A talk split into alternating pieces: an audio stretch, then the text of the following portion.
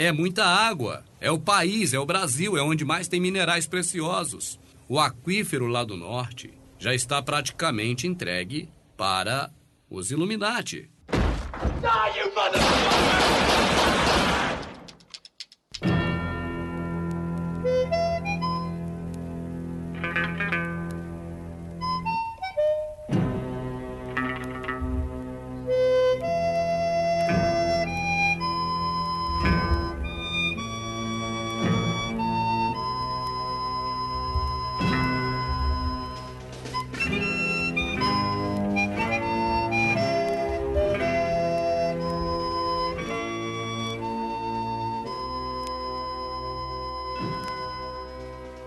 bem-vindos, pistoleiros, sejam bem-vindas, pistoleiras, ao nosso episódio 8? Não, 9? 9. Esse é o 9? 9. Perdi, tá vendo?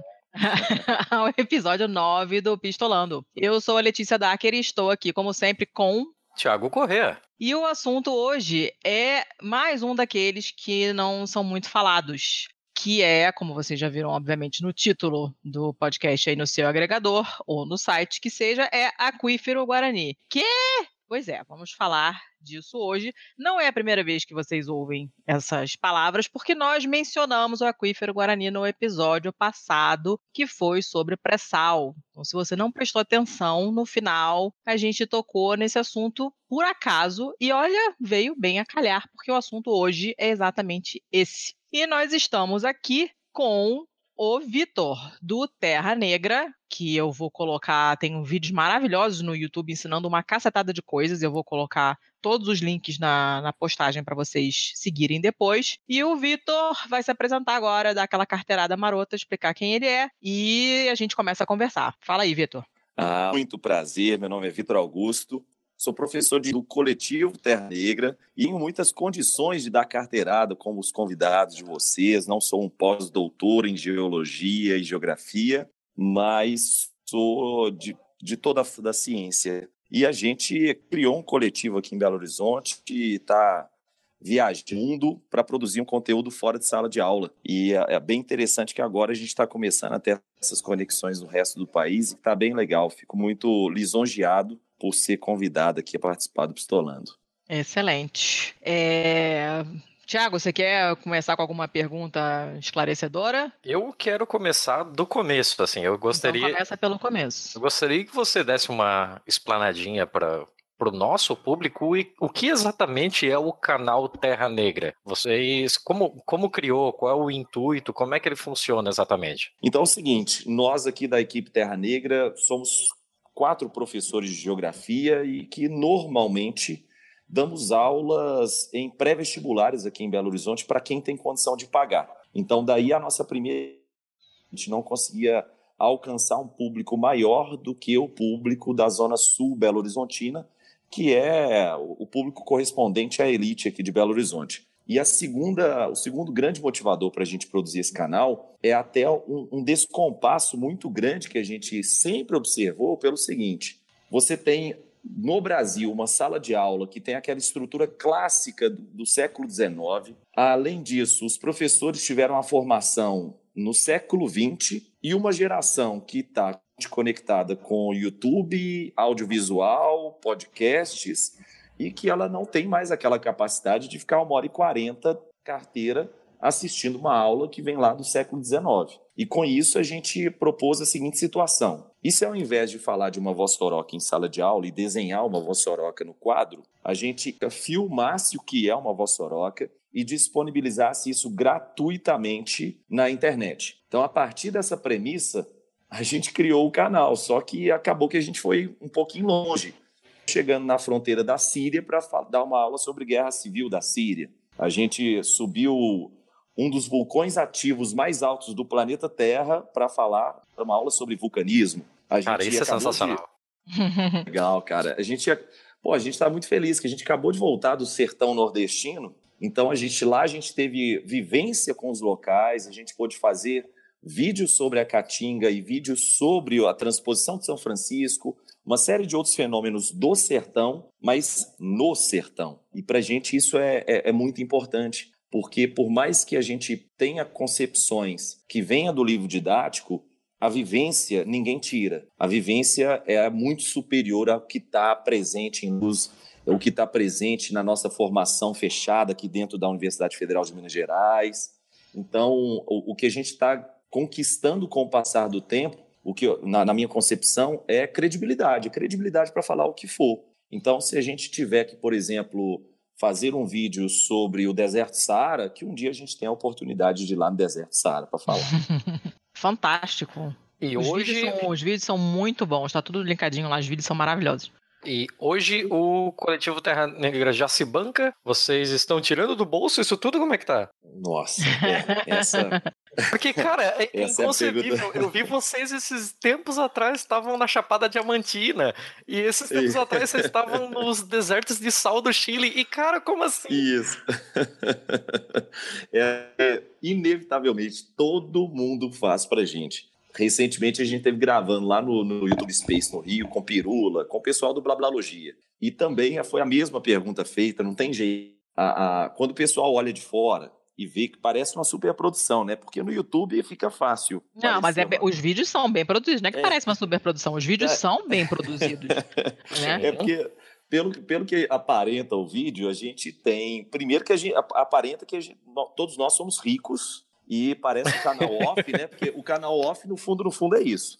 O canal off ele serve para te dar um tapa na cara e falar assim: olha, você nunca vai ter essa condição de fazer isso, porque é meia dúzia de pessoas ultra ricas fazendo esportes de pessoas ultra ricas e andando pelas, pelos continentes que você nunca vai conhecer. Então, basicamente, isso é o canal off. E como a gente conseguiu ter uma produção qualitativamente que é, é, é uma boa produção, o pessoal acha que a gente tá com, com os da água tranquilo, sem problema. Só que a ideia é a gente se banca. Então, a, a semana a gente dá 50 aulas, 60 aulas, é, de manhã, de tarde e de noite. E aí, quando chega o nosso recesso, a, o período de férias, a gente viaja. Então, você imagina, para quem, quem tem esposa em casa, para quem tem a, a família que, que tem uma demanda maior acaba tendo que se comprometer em vários níveis, não, não apenas no aspecto financeiro, né? Então, para a gente é muito desgastante fazer isso já há três anos, basicamente com duas expedições por ano. Então, uma expedição de 15 dias no meio do ano, uma expedição de 21 dias no final do ano, e a gente está sustentando tudo isso porque acredita no projeto e acredita que um dia alguém vai olhar para a gente e falar assim: olha, pô, esses caras aí estão fazendo um trabalho bacana e eu acho que vale a pena investir nesse, nesse pessoal. Assim, eu, eu acredito que, que em pouco tempo, aí, sei lá, dois anos, a gente já tem uma expedição completamente custeada, sabe? Porque por enquanto o que a gente tem é assim: é, é apoio para o diesel, então é um uhum. suportezinho para uma coisa ou outra mas por enquanto nenhuma expedição foi custeada por um patrocinador e tudo mais. Apoio hum. foram isso, assim, foi apoio. Mas vocês têm algum tipo de financiamento coletivo já? Pois é, agora esse ano a gente, a gente fundou um, um apoio, um programa de apoiadores, e porque a gente estava com um canal no YouTube e também na forma de podcast, que era uma atualização semanal do que estava acontecendo na mundial. Só que, dada a continuidade, assim, a sequência de aulas que a gente tem, que está absurdamente forte, eu, o, o, programa de apoiadores deu uma arrefecida, vamos dizer assim, né? Mas a perspectiva para o próximo ano é que a gente já reduz o ritmo de trabalho para poder dedicar mais tempo para os podcasts e mais tempo para o YouTube. Ah, legal. Vocês são sempre os mesmos desde o começo? Ou já Isso. mudou a formação? Não, só que tem uma, tem uma novidade, assim, primeira mão, como se fosse muito grande, né? como, se fosse, fosse, como se a gente estivesse na Globo. Mas é o seguinte, novidade em primeiríssima mão é que agora a gente incorporou mais outros cinco professores da área de História. Então, nós, nós temos agora... Alô? Agora fundamos também o Terra Negra História. Olha Justamente só. porque uhum. é, a gente sentiu necessidade, porque querendo ou não. Não a, dá para desconectar, né? Uma não, coisa da outra. É impossível, é tudo ciências humanas. assim. A primeira coisa que a gente quer, inclusive, reforçar é isso: que ciências humanas não são opiniões. É inevitável. Ai, gente, mas eu tô babando nos vídeos, porque são realmente muito, muito, muito legais. Bem... Nossa, assim, eu fico muito feliz de ver. Não é falsa, falsa verdade, não. Assim, eu fico hiper. É porque é como se fosse um filho, sabe? Pô, eu imagino, cara. Nossa, Nossa cada vez que alguém manda uma mensagem pra gente que fala que achou maneiro e tal, não sei o que, das coisas a gente fica tudo bobo. Eu tiro print de tudo, mando tudo pro Thiago, ele manda pra mim, a gente fica, oh, legal, legal. Esses É. dois bobalhões. Isso é maravilhoso. É, Isso é porque, muito legal. cara, é a mesma coisa que elogiar um filho, né? é. Eu fico toda bobona também. A lata d'água chega no interior embalando o querosene. E na velocidade de Herodes para Pilatos, vai mudando de formato. Agruras da lata d'água é a própria lata d'água falando de sua vida. E eu que fui enjeitada só porque era furada.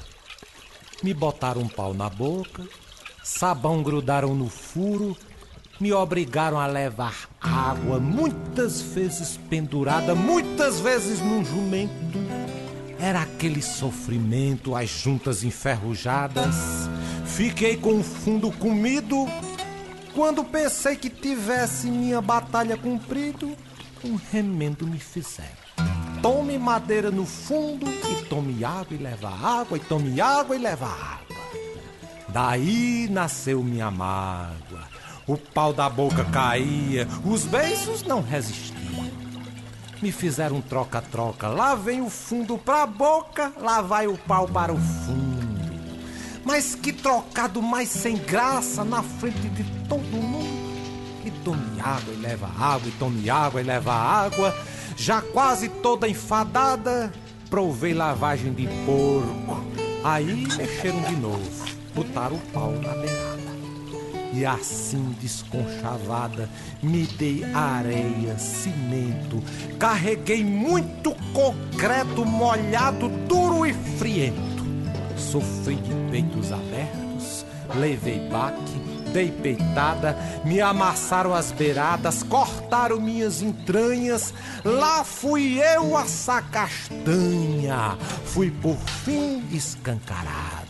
Se vi de coxo de porco, se vi também de latada. Se a coisa não complica, talvez eu seja uma pica pela próxima invernada.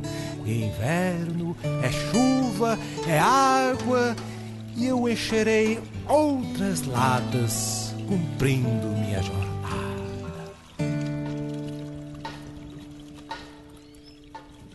É, Tiago, você queria perguntar mais alguma coisa sobre o Terra Negra? Eu acho que a gente já fez o maior jabá da nossa história. Então acho que agora a gente pode partir para a pauta mesmo. Então, Maravilha, vambora. Jabá simbora. merecidíssimo, tá muito bom.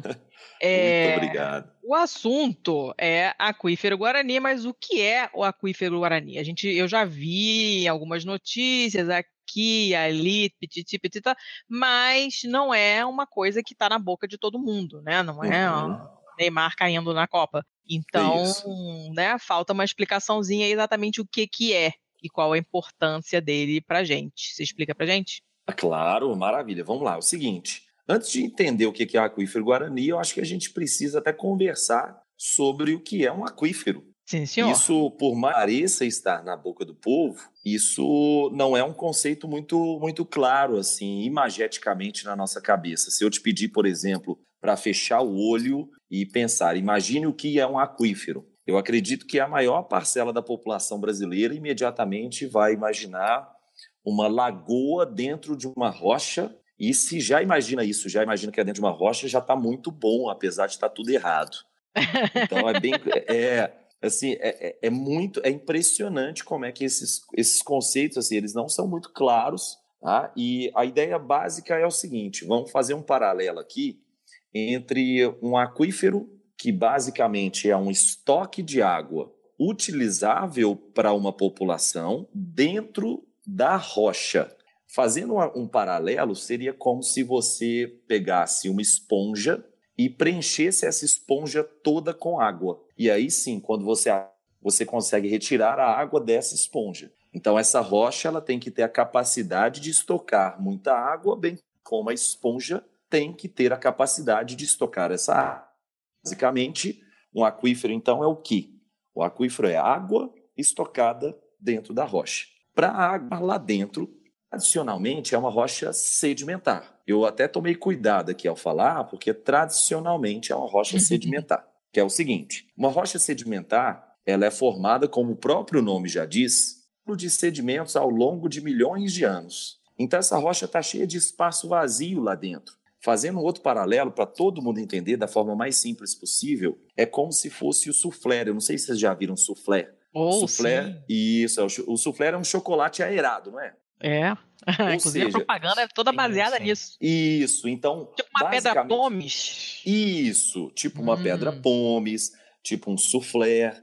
Então essa rocha, ela tá cheia de espaçozinho vazio dentro dela e esses espaços são microscópicos. É diferente do soufflé e diferente da pedra pomes, porque na pedra pomes você consegue ver a olho nu e no soufflé você também consegue ver a olho nu. Só que esses Uhum. espaços nas rochas sedimentares, principalmente uma rocha muito especial, que a gente vai falar bastante no dia de hoje, que é a rocha chamada arenito, esses espaços dentro do arenito são microscópicos, mas eles existem. E normalmente eles estão cheios de ar. Só que se por um acaso, ao invés do fluido ar estar lá dentro dessa rocha, o fluido água pode estar dentro dessa rocha. E aí, na, na edição passada, aqui no Pistolando, vocês trabalharam com pré-sal.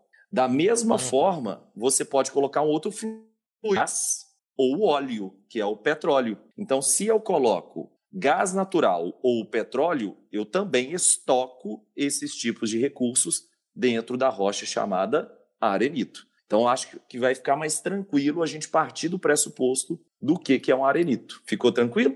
Beleza? Sim, muito. Claríssimo. Ah, maravilha. Então, a partir daí, a gente tem os, no Brasil, basicamente, grandes aquíferos, apesar do Brasil. Imaginem só, o Brasil tem um, clima predominantemente tropical e equatorial. Então, é chuva para dar com pau, como a gente diz aqui em Minas. É chuva demais. Então, possivelmente, tem muita. Então, basicamente, a gente tem três grandes aquíferos, que são o aquífero Guarani, o mais, né, principalmente porque ele está no centro-sul. A gente tem ainda o sistema Amazônia, lá na Amazônia, também chamado de Alter do Chão. E a gente tem o aquífero de Gurgueia, lá no sertão do Piauí, no, no sul do Piauí, que é um aquífero também muito importante. O aquífero Guarani ele só é mais famoso que todos eles, principalmente pela região que ele se encontra. né? Então você tem aqui ó, o aquífero Guarani sendo uma imensa mancha. Imagina o mapa agora da América do Sul na sua frente. É uma mancha que se estende entre Brasil, Paraguai, Uruguai, quatro países.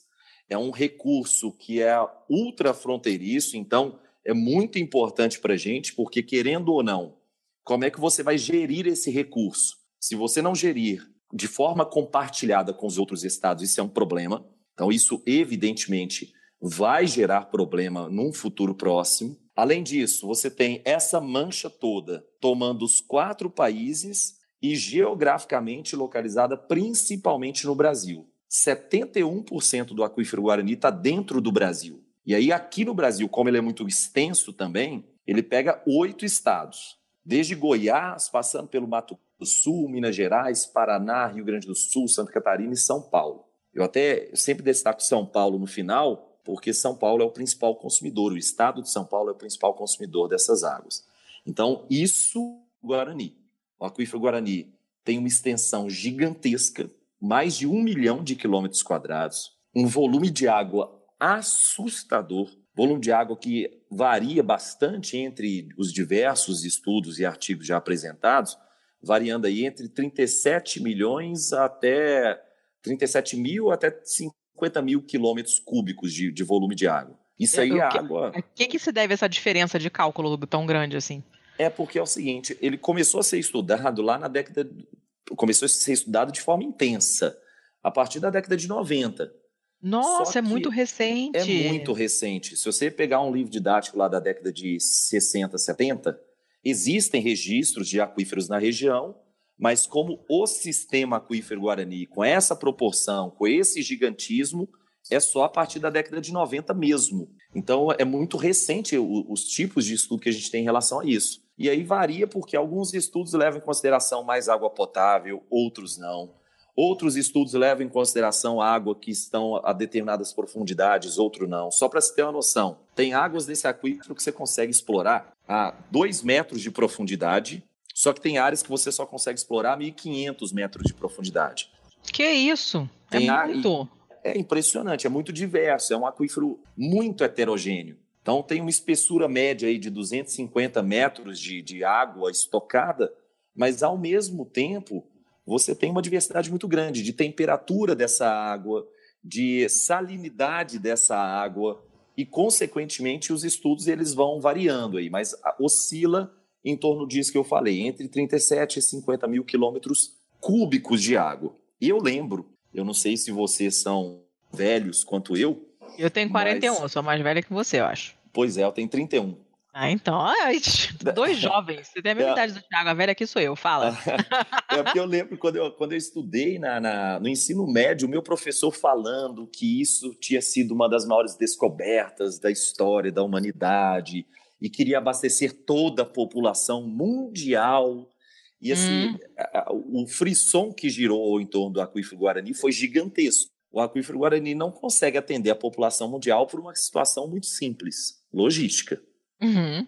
É, você não vai, você não vai conseguir dispersar essa água para o mundo inteiro. Essa água vai ser consumida em loco, como ela já é consumida hoje. Então, basicamente, quem consome essa água, como eu disse, 50% do consumo de toda a água do aquífero Guarani, que tem essa extensão inteira, está no estado de São Paulo, que já coleta essas águas desde o século XIX e coleta muita água para atividade industrial, para atividade urbana, para atividade rural. Então, o estado de São Paulo, por ser o estado mais dinâmico da economia, acaba consumindo uma fatia muito mais significativa desse aquífero. Tá, saquei. É, é uma coisa, essa você falou sobre essa descoberta que falaram pra caramba e foi causou um frisson e tal. Como é que foi essa, essa descoberta? Quem que, que foi lá catar e, e como é que fizeram para medir? Como é que foi esse negócio? Pois é, os principais estudos da, relativos ao, ao aquífero Guarani estão nas universidades paulistas, até também por motivos óbvios pela proximidade. Ali você tem na, na, na região de Botucatu uma relevância muito grande dos estudos sobre o aquífero Guarani, principalmente dada a história geológica do aquífero. E aí é até interessante eu, eu explicar isso de forma bem breve e bem rápida sobre o, o histórico de formação desse aquífero e o locação desse aquífero, que é o seguinte. A gente aqui deu uma sorte imensa no Brasil. Para quem fala que Deus é brasileiro, agora vai ter certeza.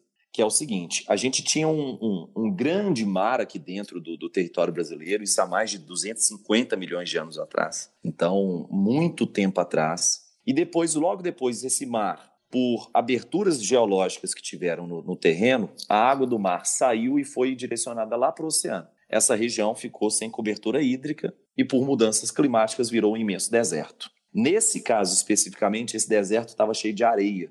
Ele é conhecido como mega deserto do Botucatu, lá no interior de São Paulo. Cheio de areia. Uhum. Um depósito dessa areia ao longo de milhões, esses depósitos por sedimentação fica lá atrás, chama da geologia de período Triássico e Cretáceo, na era Mesozoica. O que, que é isso? Entre 250 até 60 anos atrás. Então, nesse contexto de 200 milhões de anos atrás, estava repleto de areia nessas áreas. E essa areia foi se como uma rocha chamada Arte do Acaso, um derrame, um derrame chamado derrame basáltico, que é a rocha formada pela solidificação dessa lava, ocorreu no interior de São Paulo e em toda a bacia do Paraná. Foi um dos grandes derrames de lava da história do planeta Terra. Isso há cerca de 130 milhões de anos atrás. E onde eu quero chegar? Para deixar tudo muito mais simples e tirar desse tecniquez. A gente tem um tanto de formação de rocha baseada em areia, que é o arenito, cheia de água dentro. Só que logo depois surgiu um derrame basáltico. Esse derrame basáltico acabou criando uma rocha chamada basalto.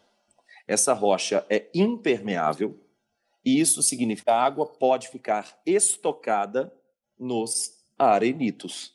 Logo, pensando em uma relação altimétrica de profundidade aqui, ó, a gente teria a seguinte situação: os arenitos são logo depois vem uma rocha impermeável e aí sim você tem a superfície do estado de São Paulo. Essa água que durante muito tempo ficou estocada ali, ela ficou estocada para a gente agora, recentemente no Brasil, poder consumir. Então, de uma forma uhum. simples, a situação é essa a gente teve arenitos sobrepostos por basalto Isso criou uma situação que, inclusive, os geólogos trepe vulcânico, que é quando um arenito fica aprisionado, por isso o termo trepe, fica aprisionado uhum. pela camada de rochas impermeáveis, que são os basaltos, oriundos da decomposição, da, oriundos da solidificação do, da lava, uhum. e, consequentemente, nós temos uma área totalmente confinada. Agora, imagine a seguinte situação. Pensem, ah, para deixar muito simples, sabe o bolo de cenoura com calda de chocolate? Sim. então, imagina o seguinte: a lava, a lava é a calda de chocolate. E eu estou colocando a calda de chocolate em cima do arenito, que é o bolo de cenoura. Uhum. Só que existem poucas áreas, cerca de 10% desse bolo de cenoura, que essas áreas vão ficar descobertas.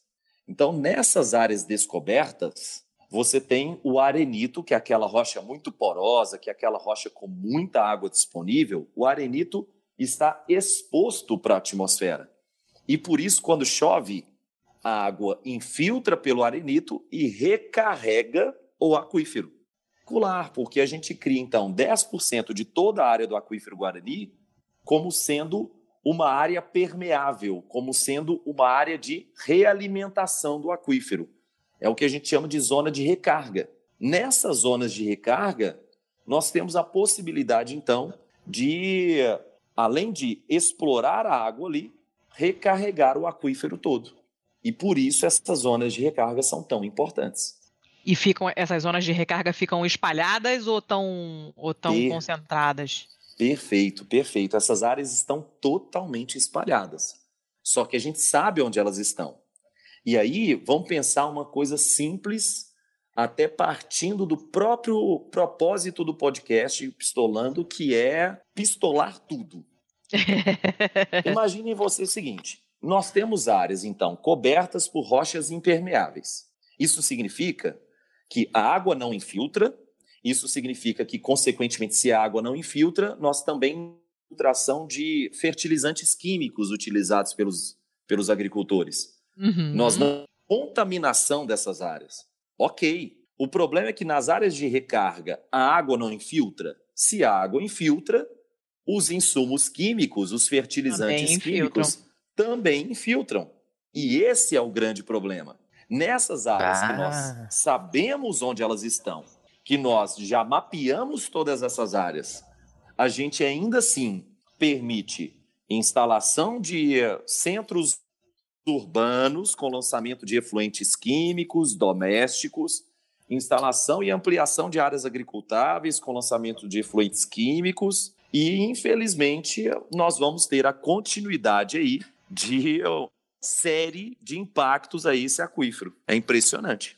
Caramba, é, é, é, a coisa muito mais importante do que, do que a gente. Não, Mas... eu tô chocada, eu tô chocada com a, a, a, importância disso, com, com, e por que, que a gente não sabe mais disso, por que, que não se fala mais disso. Claro que eu, sendo velha, hashtag velha, eu estou fora das escolas há muito tempo, né? Mas eu não me lembro de ter, de ter visto isso é, de maneira muito visível em lugar algum né? É, é esse, eu só fiquei sabendo dessa coisa quando a minha mãe começou a puxar esse assunto, porque tinha lido uma notícia, não sei mais o que das quantas, e comentou, e depois o Tiago mandou artigos e tal, mas eu não vejo isso de forma visível o suficiente na mídia, né? Depois que a gente sabe que existe, a gente vai procurar e acha notícias pontuais aqui e ali. Mas não, não é uma coisa que é martelada quanto deveria ser, porque nós estamos falando de água, né? Água. e os conflitos em relação à água só Deveria estar na crista da onda esse assunto, né? Perfeito, concordo plenamente. Eu sou o último que ri no circo em fogo desses agiotas, com o peito aberto aos colibris que escapuliram da gaiola não porte o estandarte, os temerosos querem sempre um rei covarde. A mão que afaga e bate, usa os peões para anunciar o checkmate. E nem no aquífero Guarani eu mataria minha sede mas sem palmeiras na fleurie. Onde é que eu boto a minha rede? Levante seu gigante, limpe o terreno para que o amor erga uma ponte e ligue continente.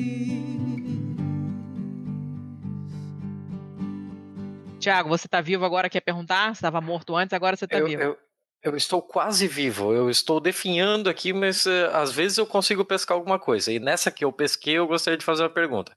Uh, ô, Vitor, com relação a esses pontos de recarga, essa recarga é feita só por precipitação, só de água que vem de, de cima para baixo, por talvez por bacias hidrográficas, por lençóis freáticos, etc. É, não, pois é, é muito importante você citar isso pelo seguinte: bacias hidrográficas, que são compostas pelas redes hidrográficas, ou seja, pelas redes dos rios, até também, se você parar para pensar, as próprias nascentes, então, toda a água que está na superfície aqui do nosso país, ela tende a ter um regime pluvial, ou seja, a fonte hídrica básica é a água da chuva. Então, os rios são alimentados pelas chuvas, as nascentes são alimentadas pelas chuvas, os níveis freáticos, os lençóis freáticos são alimentados pelas chuvas e os aquíferos são recarregados pelas chuvas. A gente tem uma taxa média de precipitação aí na ordem de 1.200 a 1.500 milímetros por ano nas zonas de recarga do aquífero Guarani, o que corresponde a bastante água. Então a gente, a gente pode, por exemplo, explorar bastante água do aquífero Guarani, o que a gente só não pode é super explorar essas águas. Inclusive, o termo mais adequado nem é exploração, porque para para pensar, quando você explora algo, você conhece algo, não necessariamente você retira algo. Uhum. Então, a mesma, a mesma pré-sal, o petróleo do pré-sal ou o petróleo do pós-sal também, a gente não explora esse petróleo, a gente explota esse petróleo, que é retira o petróleo. Então, a explotação de água é algo muito importante para a gente. Se a explotação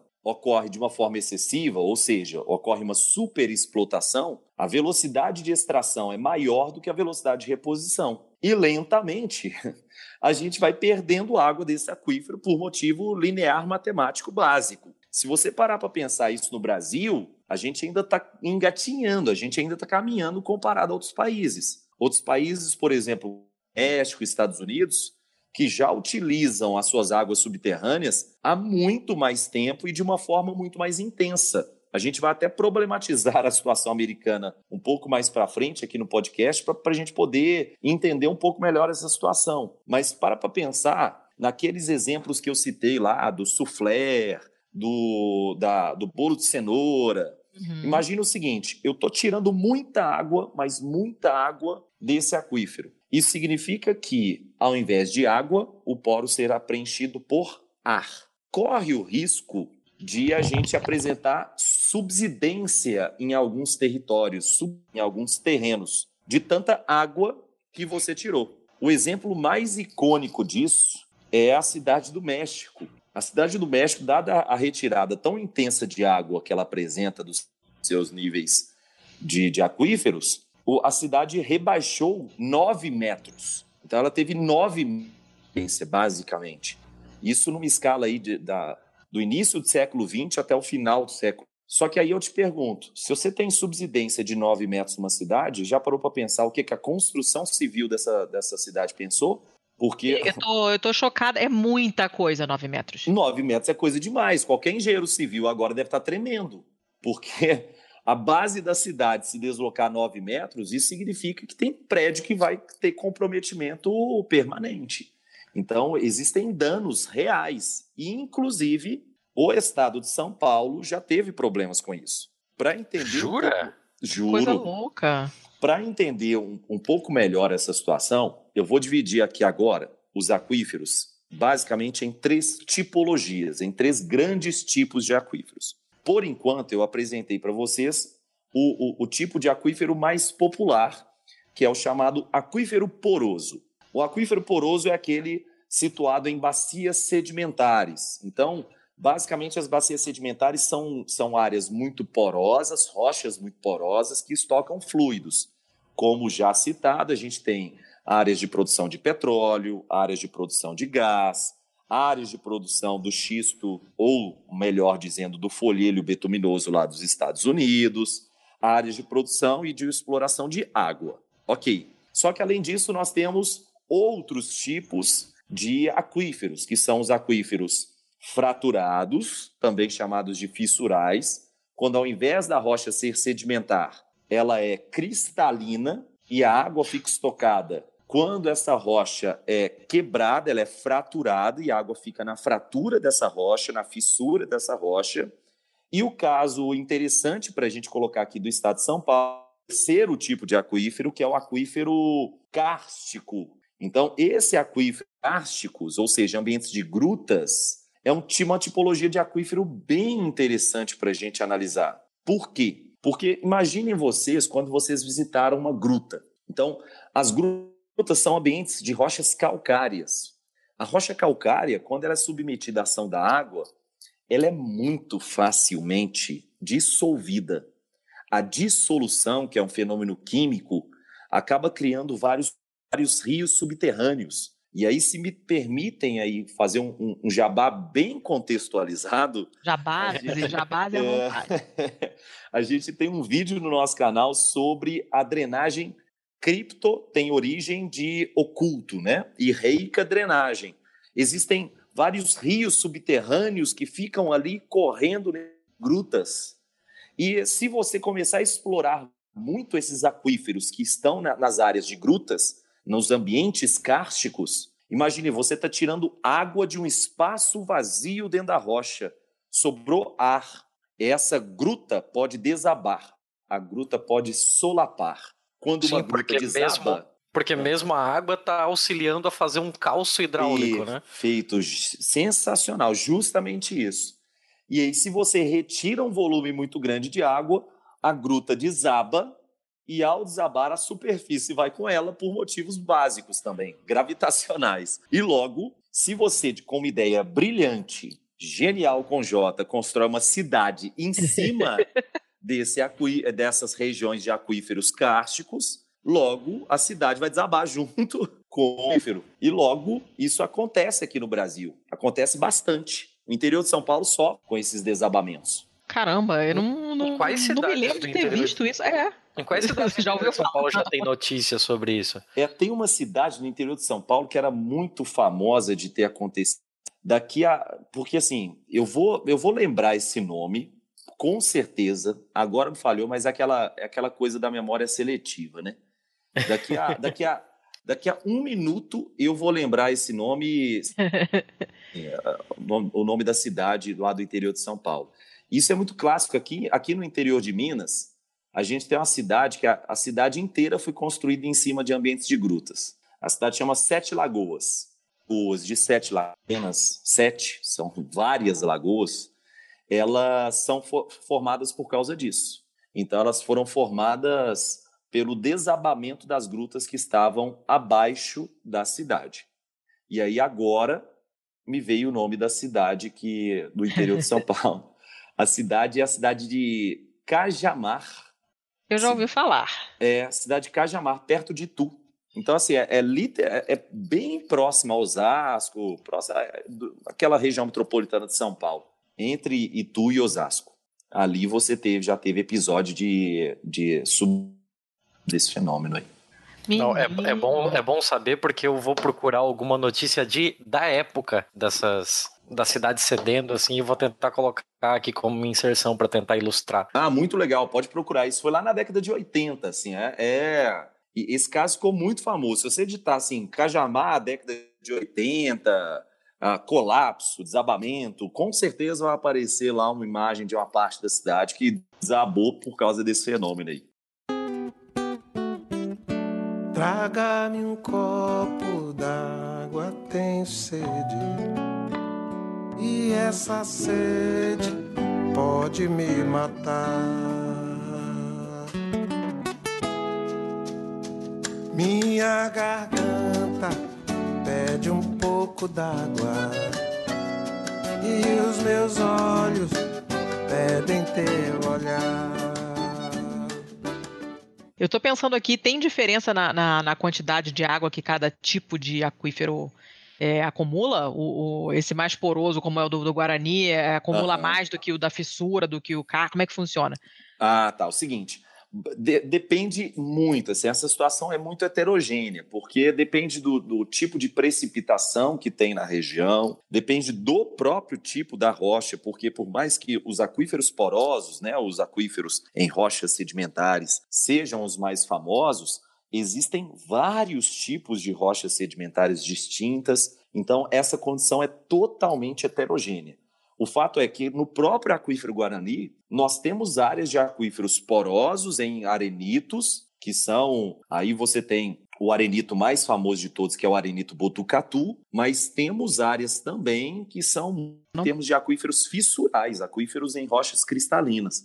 Então existem existem várias tipologias dentro do próprio aquífero Guarani, que é um sistema de aquíferos. É composto por vários aquíferos que são desfragmentados, mas que, como um todo, formam. É como se fosse um Megazord do Power Rangers.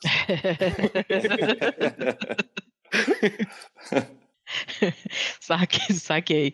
Tiago, você tinha falado Letícia, quando você fala comigo, você precisa tirar do mudo. Você ia perguntar uma coisa para mim não, e você esse, mutou o seu próprio não, microfone. Não, eu não mutei nada. É porque sabe o que acontece? Tem, você tem um botão do mudo no coisinho aqui do, do microfoninho mesmo, né, do fone, do headset, e tem o botãozinho na tela. Às vezes, um não é suficiente, às vezes tem que apertar os dois, às vezes eu tenho que desapertar um, às vezes dois, ele não é uma coisa muito confiável, então... Não, tudo bem, mas primeiro você me faz a pergunta, depois você muta. não, mas eu não, eu não mutei nada, eu só não desmutei um dos dois e aí ele aparentemente não gostou. Enfim, antes de você sumir, e achar que o mundo tinha acabado, porque você não estava ouvindo nada, você tinha falado que queria perguntar uma coisa. Você quer perguntar isso agora, que você tá, voltou à vida? Ou eu não tô conseguindo pescar. Não, não, eu tô conseguindo pescar algumas coisas, aí eu vou. Às vezes eu consigo encontrar uma sequência de frases que eu consigo encaixar. é, aqui no Brasil, situação bem legal também, que até é, é super interessante a gente citar em relação a, um podcast sobre o aquífero Guarani e, evidentemente, sobre os outros aquíferos. Que a, a situação em relação aos outros aquíferos brasileiros é bem interessante, porque além do aquífero Guarani, que, como eu disse, é o, é o hiper famoso aquífero, o Bam Bam Bam, até porque, como tudo gira em torno do centro-sul em nosso país, acaba que o aquífero Guarani ele ganha mais repercussão. E um outro fato que dá mais Guarani e gera mais instabilidade para ele é o fato dele não ser 100% brasileiro. Isso acaba envolvendo o aquífero Guarani em uma série de outros cuidados que outros aquíferos não necessariamente têm. Era tá? nisso mesmo que eu queria entrar. Olha, já adivinhou. Porque se ele não é só brasileiro, só que nós temos de longe a maior população do continente. Como é que fica a questão de é, exploração mesmo, né, de, de, de, extração da água do aquífero Guarani? Porque vira uma relação bem desigual pra, para com as outro, os outros portadores de território do aquífero Guarani, né? Tiago, isso é muito legal. Isso é muito interessante assim, a gestão compartilhada de recursos entre países, ela é simplesmente fascinante. Nós temos casos históricos lá no final da década de 80, início da década de 90, que o Saddam Hussein, Saddam Hussein era aquele pacifista lá do Iraque, né? e aí, Saddam gente boa. gente boa pra caramba muito amiga, inclusive, dos militares brasileiros, diga de passagem. Compartilhavam ótimos gostos sobre os cavalos árabes aqui no Brasil, enfim. Sim, mandamos muito Passat para eles, né? Já demais da conta. Já teve muita rede educacional brasileira que foi para o Iraque, mas isso aí cabe um outro pistolão para falar sobre. A questão é, o Saddam Hussein, ele, como todo o Iraque, né, dependia muito da exploração de petróleo. E ele, durante o, o ano de 1990, invadiu o país chamado Kuwait, que é um país vizinho, é um apêndice ali no Oriente Médio, e esse país era vizinho na porção sul do estado do Iraque. E uma das várias acusações do Saddam Hussein era que o Kuwait estava explorando o petróleo demais da região fronteiriça. Como o Kuwait explorava muito petróleo, acabava, entre aspas, roubando o petróleo do Iraque ao explorar esses poços fronteiriços. E aí, dentre outros motivos, ele foi lá e decidiu invadir o Kuwait com, com o Estado do Kuwait. e essa, essa intervenção ficou conhecida como a Primeira Guerra do Golfo, porque logo em, no ano de 1991, Estados Unidos, no começo do ano, invade o Kuwait, uhum. as tropas de Saddam. Então, só para a gente ter uma noção de que a, essa gestão compartilhada de recursos já chegou a vias de fato. Em relação à água, nós temos outros tipos de conflitos envolvendo, que são os hidroconflitos. E definitivamente o mais famoso dos hidroconflitos foi a Guerra dos Seis Dias, que envolveu o Estado de Israel e, nesse caso, a Síria. Sim. A Síria, em 1967, perdeu na guerra a região das colinas de Golã. Se me permitem também fazer um outro jabá, nós temos um vídeo sobre isso nas colinas de Golã, na fronteira com a Síria. E a, a situação é simples, assim, o, o estado da, da Síria e da Jordânia queriam desviar o Rio Jordão por completo.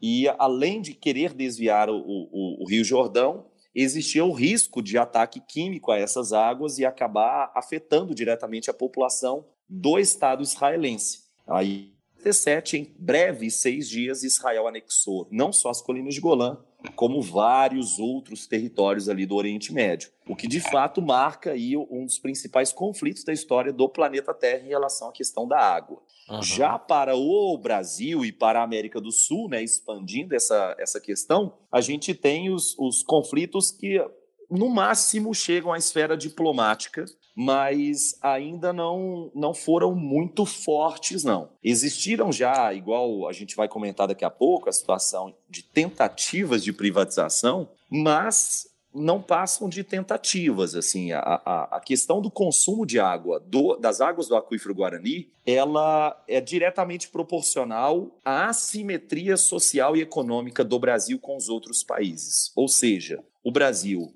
é muito maior do que todos os outros países que são abraçados pelo Guarani, e por ser uhum. muito maior demograficamente, industrialmente, economicamente, acaba consumindo a maior fatia dessas águas. Então é importante pensar que não apenas 71% das águas do aquífero Guarani estão aqui dentro do Brasil, como também a parcela mais considerável do consumo dessa água também está com a gente. Aí muito se, muito se discutiu, eu lembro disso, se discutiu na década de 90, ações militares americanas no Paraguai, por exemplo, uma, um suposto interesse dos Estados Unidos nas águas do aquífero Guarani. E são aqueles questionamentos que sempre vão, vão ocorrer, é, inevitáveis. Quanto esse recurso ele é, ele é facilitado, essa gestão compartilhada de recursos é bem facilitada, até pela simetria do consumo mesmo. É, isso me lembra muito o caso de, de Itaipu, né? Porque eu, eu lembro quando eu fiz uma visita técnica lá em 2011, porque Itaipu binacional, ela é literalmente binacional. Metade é. dos, dos funcionários são brasileiros, metade são paraguaios. Tem dois presidentes, inclusive, né? Um de cada nação e tal.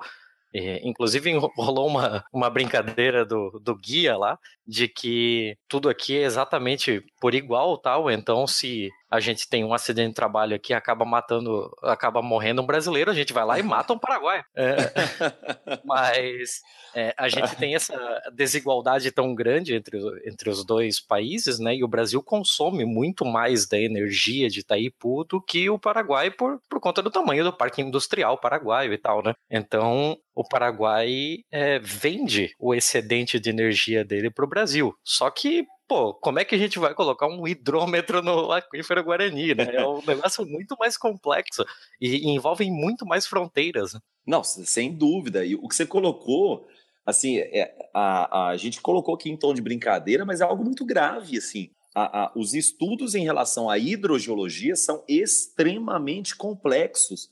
Gente, para para pensar como é que você vai saber o volume de água de um aquífero, como é que você vai determinar a qualidade das águas de um determinado aquífero. É realmente complexo. Então, querendo ou não, essa, essa gestão ainda está caminhando no Brasil, a gente está engatinhando. A Letícia ficou meio chocada ao saber que esses estudos do aquífero Guarani eles foram potencializados apenas a partir da década de 90. O grau ainda de, de, de instrução que nós temos sobre o aquífero Guarani tem bastante estudo a ser feito, tem muito caminho a ser percorrido, principalmente no tocante à legislação. Então, a gente no sentido de, desenvolver uma legislação mais eficiente e tomara que a gente consiga manter as águas desse aquífero qualitativamente mais interessantes para a gente. Então, espero aí que a, a médio e longo prazo o Brasil trate desse aquífero melhor que outros países, como os Estados Unidos, como outros, outras regiões europeias, como outras áreas na Ásia, trataram das suas águas subterrâneas. Eu espero que a gente trate as nossas águas subterrâneas de, de forma diferente do que eles trataram. Os rios voadores da Ileia mal desaguam por aqui e seca pouco a pouco em cada veia o aquífero Guarani. Assim do São Francisco a São Francisco, um quadro a terra a terra, por água, por um córrego, um chuvisco. Nações entraram em guerra. Queria água, queria água.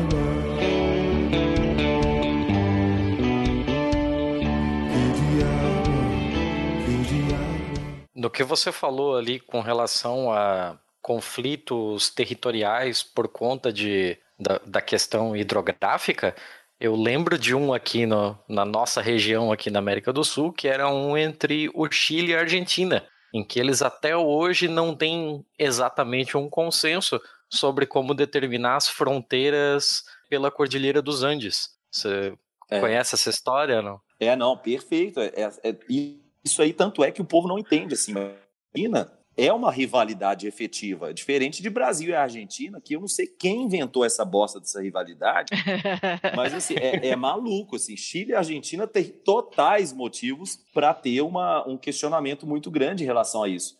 E que, diga-se de passagem, nós também temos vídeos no canal lá na, na fronteira do Chile e da Argentina. E trabalhamos bastante com essa relação também. Uhum. Não, é- essa, essa relação é muito interessante, assim, né? É. Um que tenta traçar linhas retas entre os picos da Cordilheira dos Andes e o outro tenta trabalhar com relação às nascentes dos rios, né? Porque se você pega pelos, pelos pontos entre os picos, tem um rio que nasce no território chileno, mas que acaba escoando para o território argentino. Isso teria um, um sério problema com relação a recursos naturais de um país para o outro. É uma Nossa, é. loucura só. Esses hidroconflitos vão longe, assim, passando até pelo Tibete, lá na China, enfim, sabe? O, o- o- rio Brahmaputra, afluente do rio Ganges, na Índia, uma série de problemas no mundo, literalmente no mundo inteiro. E aqui no Brasil, por mais que os outros aquíferos que eu vou citar, daqui, eles sejam 100% nacionais, esses aquíferos eles também envolvem problemas, porque boa parte deles estão em mais de um estado. Então, Uhum. se por um acaso um estado for mais permissivo em relação ao desmatamento, em relação à contaminação, em relação à degradação de um aquífero frente a outro estado, isso vai gerar problema. E se não for entre estados, pode ser entre municípios. Quantos exemplos no Brasil nós temos de diplomáticos entre municípios porque um determinado município polui água de um rio que acaba direcionando para o outro município? Enfim, a gestão compartilhada de recursos é um problema não apenas quando envolve recursos nacionais, mas é um problema sim gigantesco porque sempre esse recurso vai estar em mais de um município, em mais de um estado, e é um problema. Recurso é problema, necessariamente. Letícia? Oi. Ai, agora que voltou. Ah, Deu- É, deu desde uma- que você caiu e voltou, você tava Pois é, quieto. Eu queria eu tava saber como é que quietinho. tava aí. Não, é porque em alguns momentos estava falhando, mas eu tenho plena consciência que sou eu. O problema é meu na hora que eu voltei. Mas Ah. está melhor que estava antes, por incrível que pareça. É, não, não tá tão, tão ruim quanto estava antes. Acho que vol- cair e voltar me fez bem. É, pra mim também, pra mim também. Ó, tá vendo? Uma caída de vez em quando a gente levanta melhor do que estava antes. É, Foi Fernando Pessoa que falou, hein? ah, ó, tá Isso é- vendo? Eu já ia falar que tava com maior cara de Paulo Coelho, isso, Isso é. Clarice, Clarice Lispector, na veia. Não, mas olha, essa parte da, da, da, da colaboração entre os países e tal, isso é, é uma coisa bem bacana, mas também torna tudo muito mais difícil, né? É, com certeza. É, você ainda mais- legislar sobre uma coisa dessa, ainda mais tratando de água, né? Ainda- e ainda mais tratando de América Latina, que os países não têm aquele primor em relação à organização e Uhum. política que a, gente, que a gente conhece muito bem. E aí, nesse, nesse contexto, assim, o- o- os outros aquíferos brasileiros, eles acabam sendo também muito importantes. da, da, importância lá do aquífero Alter do Chão, que é o aquífero que a gente tem lá na Amazônia brasileira. Então, uhum. inevitavelmente, um aquífero na Amazônia tem proporções gigantescas. Esse aquífero é simplesmente colossal. E aí os valores eles oscilam desse sistema aquífero Grande Amazônia, em de duas a três vezes maior do que o aquífero Guarani. Então, basicamente, é o, o, um dos maiores estoques de água doce do planeta Terra e a, atualmente se encontra muito pouco utilizado porque a região é pouco povoada. Pesquisadores do Pará e do Ceará descobriram que a Amazônia tem o maior reservatório subterrâneo de água do planeta. O aquífero Alter do Chão já era conhecido dos cientistas. Eles só não sabiam que era tão grande. A reportagem é de Daniela Assayag. Em nenhum outro lugar ela é tão farta. Tirando as geleiras, um quinto da água doce existente no mundo está na Amazônia. Parece muito, mas os rios e lagos daqui concentram só a parte visível desse tesouro. Debaixo da terra existem lagos gigantes de água potável, chamados aquíferos. Até agora, o maior do planeta era o Guarani, que se espalha pelo Brasil, Paraguai, Argentina e Uruguai. Mas um grupo de pesquisadores acaba de revelar que o aquífero Alter do Chão, que se estende pelo Amazonas, Pará e Amapá, é quase duas vezes maior. Isso representa um volume de água de 86 mil quilômetros cúbicos. Se a gente comparar com o aquífero Guarani, por exemplo, ele tem em torno de 45 mil quilômetros cúbicos. Só que de aquíferos importantes e importantes, tem um detalhe muito legal, que aí, assim, é até uma, uma pistolada para dar aqui, que eu, assim, lendo para desenvolver, assim, um pouco melhor a, a a, o meu entendimento sobre os aquíferos, até para atender a pauta aqui do Pistolando, e eu tive muito acesso a, a, a estruturas da, da, ANA, que é a Agência Nacional de Águas. Uhum, e eu uhum. vi algumas apresentações da ANA que eu, me assustou muito, assim. Tra, traçava o Brasil de uma forma genérica e virava e apontava o Nordeste inteiro e falava assim, Nordeste, área seca do Brasil. É assustador. É, é, assim, é assustador como é que a Agência Nacional de Águas oficialmente fala que ó, o, o, Nordeste é uma área seca do país. Sendo que a gente acabou de voltar do sertão nordestino e a gente viu ilhas de umidade que são simplesmente incríveis. Lá no sertão do Piauí, o aquífero de Gurgueia, que é composto basicamente por dois aquíferos, que é o aquífero de Cabeças e o aquífero chamado Serra Grande. Tudo isso está no vale do rio Gurgueia, lá no sul do Piauí, e é, é considerado como uma grande zona de umidade ali no sertão do Piauí, no sul do Piauí, no meio do sertão nordestino. Você tem uma disponibilidade de água incrível. São mais de 80 municípios abraçados dentro do estado, abraçados por essa, por essa área subterrânea, de água subterrânea. É o terceiro maior aquífero do nosso país. E agora eles estão de incentivos para locais para poder criar adutoras, ou seja, água do aquífero Gurgueia e levar para o sertão nordestino, uma região que não tem água, dentro do sertão do Piauí. Então, eles vão redistribuir essa água de forma antrópica, com uma série de obras criando essa, essa adutora chamada adutora do sertão. Então, esse aquífero é um aquífero referência, porque mostra que sim, no sertão nordestino a gente tem água. Esse aquífero especificamente é uma, é uma área sedimentar, então eu acho que agora vai ficando cada vez mais fluido esse, esse conceito na cabeça de todo mundo, né? Então, uma área sedimentar com aquífero poroso, então tem bastante água estocada ali, água muito superficial. E uma outra coisa legal é que essa água é potável, assim, essa água ela entra nos poros, é um filtro de barro que se tem, eu não sei se no estado de vocês tem essa mania com filtro de barro. Olha, eu ouço eu muito tenho. dele Nossa. por conta de, de o pessoal da internet falando, mas eu faz muito tempo que eu não vejo um. Ah, é porque ah, aqui... aqui... foi uma das primeiras coisas que eu comprei quando eu me mudei para Curitiba. Ah, filtro de barra é a coisa mais linda de todas. É Nossa, só amor, é, é a melhor água do mundo.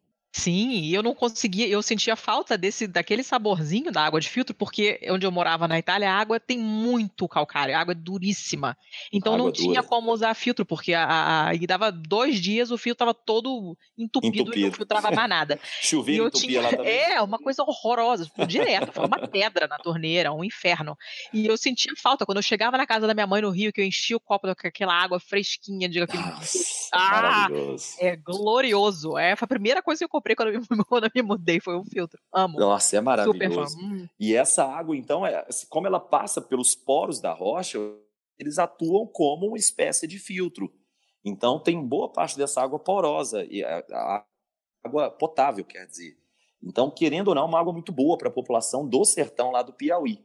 Já no restante do Nordeste, que no sertão nordestino, a gente tem uma série de outros aquíferos, que são aquíferos chamados de aquados, aqueles nas fissuras das rochas cristalinas, e você tem aí 50% basicamente do sertão nordestino composto por esse tipo de rocha, que é a rocha cristalina, rocha pré-cambriana. Pré-cambriano é quando a rocha é muito antiga. Então, para lá de 550, 600 milhões de anos. E aí, esses aquíferos são muito utilizados já há mais de um século no, no sertão nordestino, só que pouca gente fala.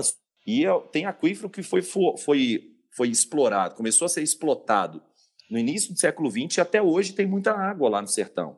E a, o, a pane, a grande pane, que a gente conversando com os pesquisadores da Embrapa recentemente, lá no sertão, é que essa água ela tem uma, uma característica salobra e salina. Uhum. Então, essas águas são cloretadas, sódicas, elas apresentam uma quantidade muito grande de sólidos solvidos, de sais minerais solvidos, formando águas salobras, ou seja, águas intermediárias em relação à salinidade, e em alguns casos até águas salgadas. Caramba! Isso, é, água salgada mesmo, assim, é um negócio assustador. Por muito tempo a gente entendia isso como fator impeditivo para o sertão nordestino e, consequentemente, não tem o que fazer. Não, né, não perfure um poço. Se a água é salobra, você já perdeu esse que você faça. Uhum. Só que agora nós desenvolvemos o sertão nordestino bastante técnica, e aí fazer um elogio aqui a Embrapa Semiárido, assim, a Embrapa é uma empresa brasileira estatal, é uma empresa impressionantemente inteligente, é uma empresa com muitas filiais fora, fora do país, desenvolve muita ciência e muita tecnologia em parceria com iniciativa privada. Ela é muito interessante, ela é muito diferente de outras estatais. E aí a Embrapa Semiárido, que fica lá em Petrolina, a gente, a gente teve a oportunidade de conversar bastante com os pesquisadores lá da Embrapa Semiárido, e eles estão desenvolvendo técnicas de uma, um tipo de agricultura chamada biossalina. A agricultura biossalina permite a utilização de água salobra na irrigação de pequenos cultivos, de pequenas áreas. Essa Eita. água salobra é incrível. É assim, o, o, o sertão nordestino é, é, é uma coisa fascinante, porque a cada dia que você visita uma região diferente do sertão, você aprende. Você não para de aprender. Assim, a, a, a, a, gente conseguiu que a população do sertão que a agricultura do sertão, que a tecnologia do sertão, ela hoje entende muito bem as restrições. E é por isso que a gente escutou bastante isso lá na Embrapa. Lutar contra a seca no sertão nordestino é a mesma coisa de lutar contra a neve nos Alpes suíços. É uma estupidez. Basicamente. Então, é o, o, caminho que faz sentido é se adaptar ao Isso. que já está lá e não tentar modificar o Perfeito. ambiente, porque não vai dar certo. É, a seca, ela é natural. A seca, ela vai acontecer. E aí vale a pena a gente até diferenciar a seca da estiagem. Estiagem chove. Então, o clima do sertão nordestino, o clima predominante do sertão nordestino é o clima chamado semiárido e que é pouco entendido por nós brasileiros aqui do, do sudeste da nossa zona de conforto que é o clima tropical do sudeste brasileiro. E a, o, o, clima semiárido ele tem quatro meses, de três a quatro meses chuvosos, em um momento que eles chamam localmente de invernada. Então, o inverno é chuvoso para eles. Basicamente, uhum. varia aí de fevereiro a maio.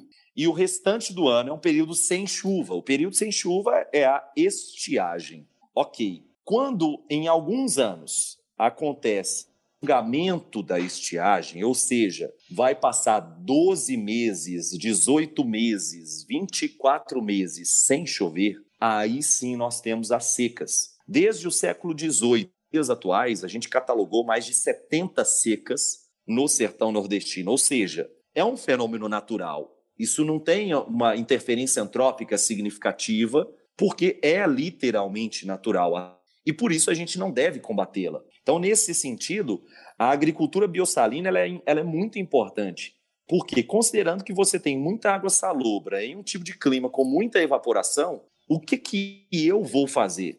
Então, eles cultivam lá uma série de, de forrageiras. Forrageiras são aquelas vegetações que servem de alimento para o gado, Uhum. muito importante. Então, a pecuária é fundamental para o sertanejo.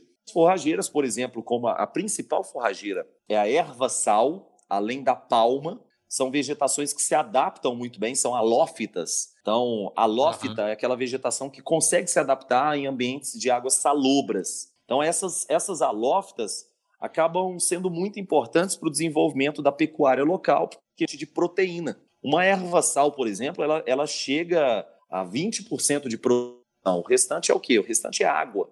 Caramba. Então, essa vegetação ela, ela é fundamental para o desenvolvimento econômico da região. Então, existem várias estratégias para desenvolvermos a economia do sertão nordestino. Estratégias simplesmente fascinantes. Essa agricultura biossalina é uma alternativa fantástica para o sertão e a gente tem que agradecer muito a Embrapa lá do, do semiárido nordestino por desenvolver esse tipo de estratégia. Hoje se produz muitos outros tipos de cultivos que não necessariamente estão vinculados a águas salobras, mas a gente tem lá uma diversidade incrível no sertão. O sertão é muito mais heterogêneo, muito mais incrível, muito gente imagina, e com muito mais água do que a gente imagina. Eu tive a possibilidade até de, de falar isso para o presidenciável, que é o Ciro Gomes, água que tem lá na, na, no Ceará. No, Uhum. sul do Ceará, na região chamada Chapada do Araripe, que evidentemente aquele é cearense, ele conhece muito bem, ele até, até, ele até comentou sobre isso comigo.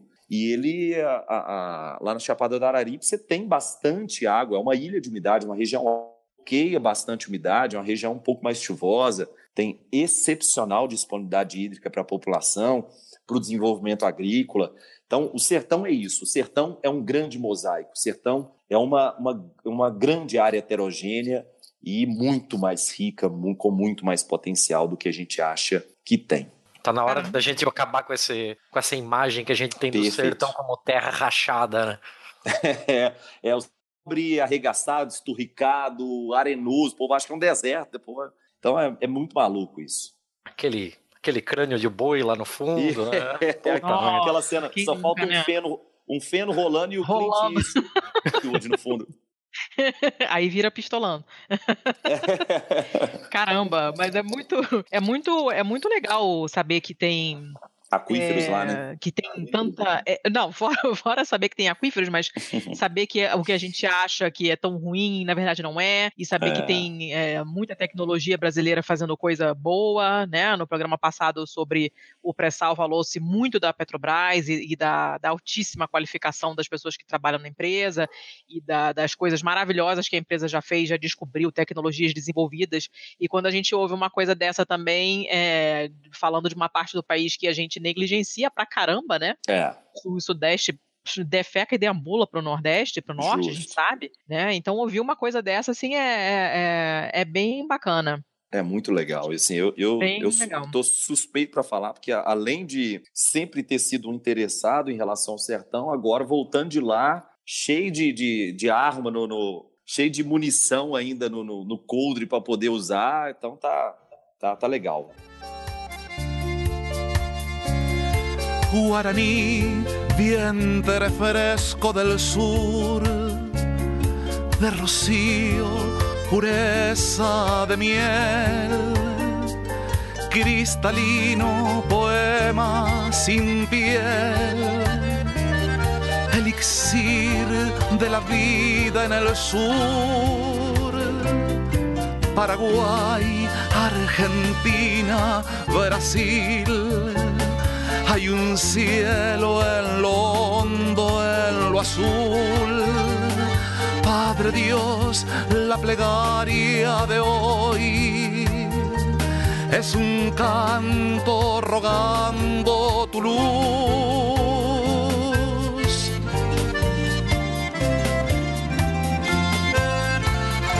Cuando vuela rumbo al sur. Padre Dios, la serpiente del horror. Padre Dios, no comprende nuestra paz. Guaraní, Padre Dios, ni Hiroshima ni Vietnam.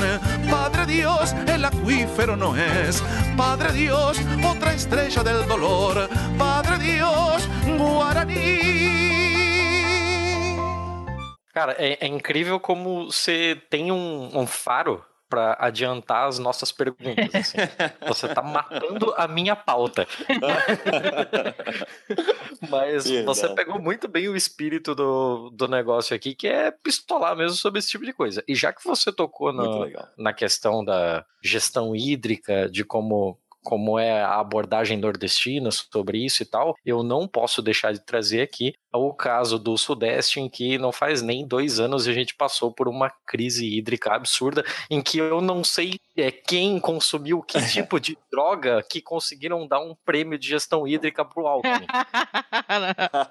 Sensacional. A gente, a gente tava com tudo no volume morto e ele tava recebendo um prêmio por Não, aquilo. Eu não cara. consegui entender. O Brasil ele tinha que ser inventado. Se ninguém, se não existisse, alguém ia ter que Ele- inventar, porque é, é de um nível de surrealidade assim inédito. Mas enfim. Não, é, um- é o tipo de realismo fantástico, assim, que Garcia Marquez, ninguém conseguiu pensar nisso, assim. Eu Mas- acho que assim, o Netflix está perdendo muito. Nossa. A HBO está perdendo muito de não Pensou? adaptar, fazer um House of Cards versão Tupiniquim. Porque, assim, é, é- é incrível o tanto que a nossa política é fascinante E deprimente. e deprimente, muito.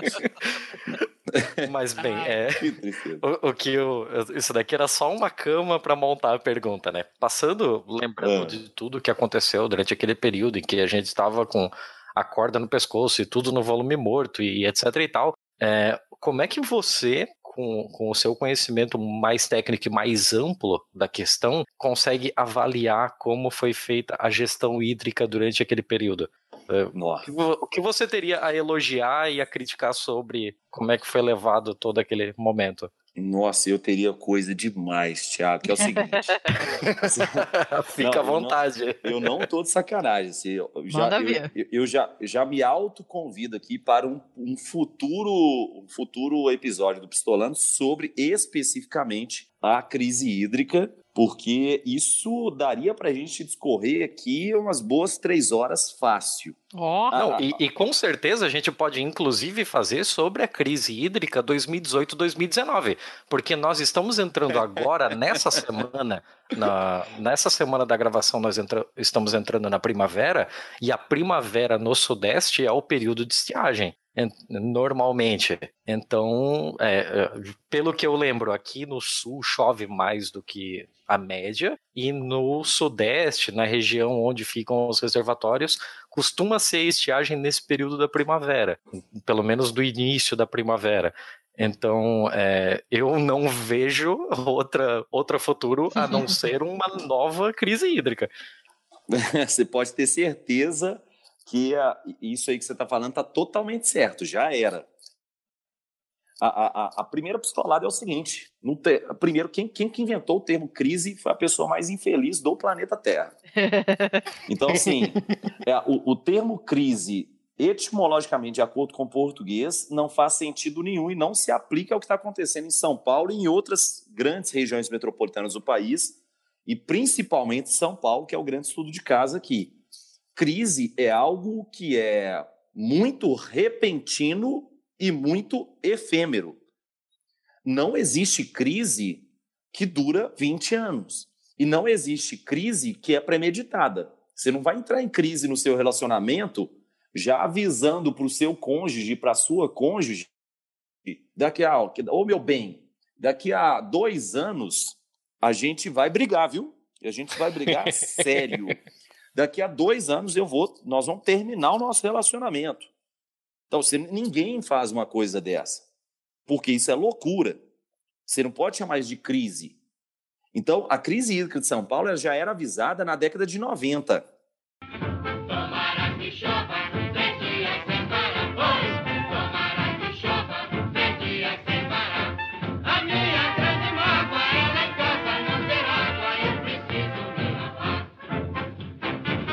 De promessa eu ando cheio, levando a minha vida, não acreditar. No trabalho não me canso,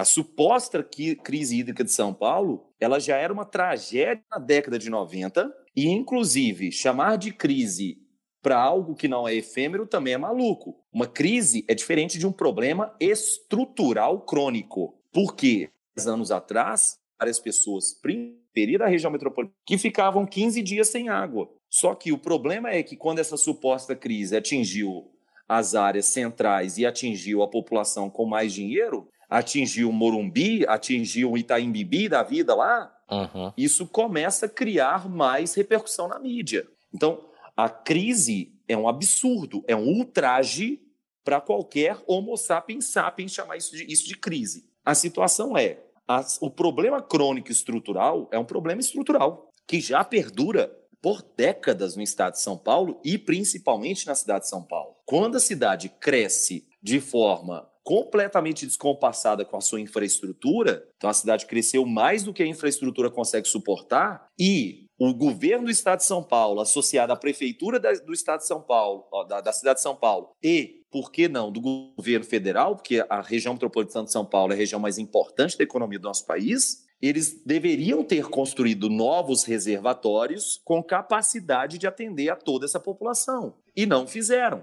Ficaram em praxe é o Brasil. Não tem jeito. Além disso, uma crise de São Paulo que eu vejo muita gente associar a desmatamento da Amazônia. Isso. Uma, uma profunda, mas uma profunda falta de não falar outra coisa. Ou é, ou é uma falta de conhecimento, porque pode ser, a ignorância é uma benção, ou é uma falta de caráter, porque a pessoa sabe que o problema central não está aí. Associar problema da cidade de São Paulo com a chuva é absurdo. A, a questão da cidade de São Paulo não é apenas a, a chuva dela, porque os reservatórios da cidade de São Paulo têm que ser plenamente atendidos pelos rios. Só que o estado de São Paulo, bem como todo o Sudeste, isso não é uma exclusividade de São Paulo, as matas ciliares dos rios, desmatou as matas de cabeceira, que são as matas de nascentes, desmatou as veredas do Cerrado, que são as principais nascentes das principais bacias hidrográficas brasileiras. Temos fronteira agrícola desde a década de 50, 60, 70 e 80 para o Cerrado, que é a grande caixa d'água do nosso país, o pai das águas do nosso país, e alguém agora, em pleno 2018, virar e falar que a gente está desmatando a floresta amazônica e por isso não tem chuva em São Paulo e a cidade de São Paulo está sem água, meu irmão, ou você estudou pouco, ou você está de sacanagem e quer tirar como um fundamental de um problema crônico dos últimos 20 anos do estado de São Paulo, do governo do estado de São Paulo. A culpa é da prefeitura, é do governo do estado de São Paulo e também, como eu disse, do governo federal. Mas não vem atribuir essa culpa lá no desmatamento da Amazônia por um motivo muito simples. Desde a década de 60, os militares incentivam uma forte devastação da floresta amazônica. Por que, que a crise hídrica, entre aspas, de São Paulo só surge no século XXI? Por que, que não surgiu antes? Então, trabalhar essa crise como sendo uma culpa da Amazônia é mau caratismo, é sacanagem ou é desconhecimento? Uhum. Desculpa o desabafo. Não, essa é a ideia mesmo. Estamos aqui pra isso, cara. Se fosse pra falar tudo bonzinho, seria, sei lá, o podcast dos carneirinhos. Não é pra Justamente. ficar puto mesmo, pode ficar puto à vontade. A gente também fica frequentemente. Mas dá, dá muita raiva mesmo, né? É, é porque essa, essa última, digamos, entre aspas, essa última crise que foi a que se falou mais do volume morto e do racionamento e não sei mais o que, e esse prêmio absurdo que esse cretino recebeu. E, e foi uma coisa que é- mobili- mobi- mobilizou muito o país, né? Porque, obviamente, São Paulo. Então falou-se disso por muito tempo, né? Mas sempre de maneira superficial. Eu não me lembro de ter lido nenhuma análise mais profunda sobre as causas do que estava acontecendo, nem sobre o que poderia ter sido feito para evitar, né? Então a gente É. fica com mais raiva ainda, porque é um, é um tratamento muito superficial do problema, né? Ah, Assim, é curioso e dá para entender o porquê que ele recebeu esse, esse prêmio. A Sabesp, a Sabesp cresceu de valor no mercado. A Sabesp, ao invés de perder valor de mercado, ela ganhou valor de mercado. Assim, é um negócio assustador. Assim, o, o- o que gira em torno do estado de São Paulo, que é o estado mais rico do país. E fala assim: nossa, Vitor, o estado de São Paulo parece outro país. Gente, é lógico que parece outro país mesmo. É um estado riquíssimo. A condição do estado de São Paulo ter a, a própria cidade de São Paulo, gente, A cidade de São Paulo, ao invés de ser trabalhada como uma cidade que é um orgulho brasileiro por sua economia, eu vejo pelo contrário, eu vejo uma vergonha. A cidade de São Paulo ter um tráfego urbano pífio igual tem, a violência crônica igual tem, a cidade de São Paulo ter problemas relativos ao continente africano e ao, e ao, Oriente Médio, que é falta de distribuição de água igual tem, isso é uma vergonha. Isso não é algo a ser, a ser comemorado, não. Paulo é vergonhosa seja pelas prefeituras ao longo da história, seja pelos governos do Estado ao longo da história. Isso é vergonhoso, gente. Então, assim, o que eu tenho a dizer sobre a crise hídrica de São Paulo é, nesse contexto que a gente está aqui agora,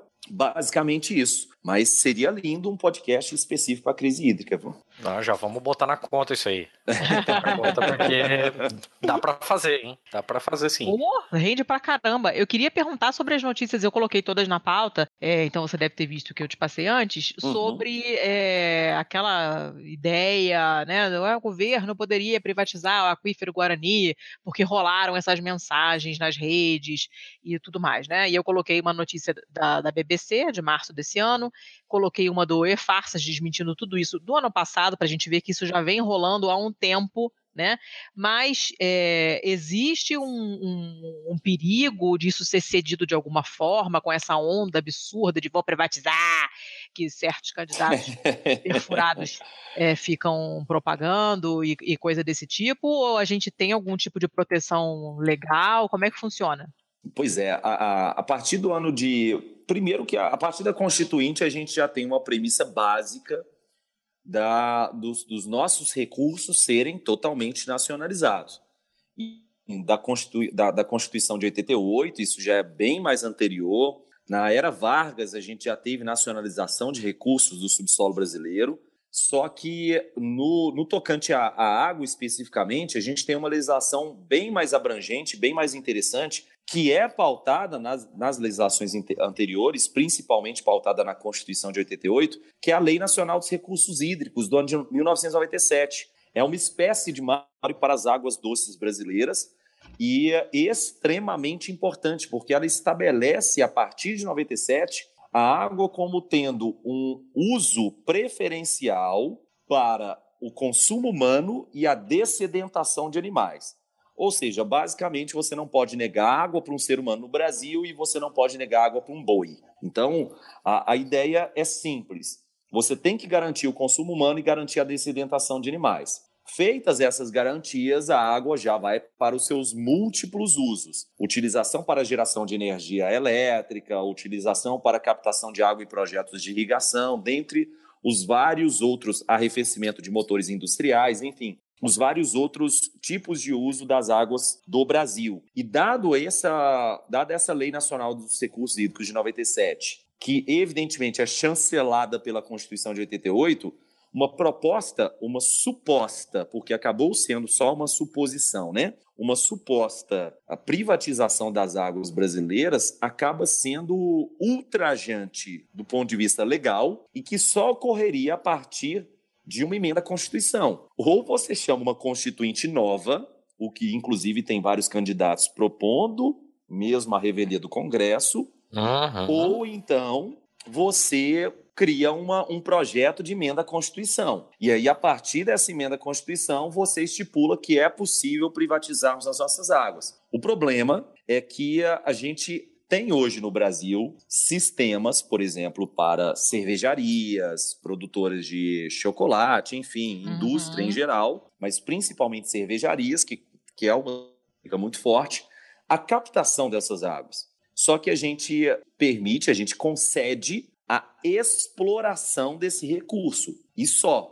A água não é da, da Nestlé, ela não é da Ambev. A água é um, do subsolo brasileiro, então ela é nacionalizada, ela é da União, e a União permite que ela explore essa água, até porque vamos ter ganhos econômicos com geração de renda e uma série de outras atividades. Para para pensar na dificuldade que seria privatizarmos um aquífero, como o aquífero Guarani. Vamos imaginar que aquela suposta negociação Nestlé fosse real. Vamos imaginar a seguinte cena: a Nestlé compra parte das águas do aquífero Guarani. Então ela compra lá a água do aquífero Guarani, que é, tem uma área X, uma área de uma cidade. como é que a Nestlé vai explorar essa água, mas e a cidade vizinha? Se a cidade vizinha explorar a água, ela pode puxar a água da parte da Nestlé.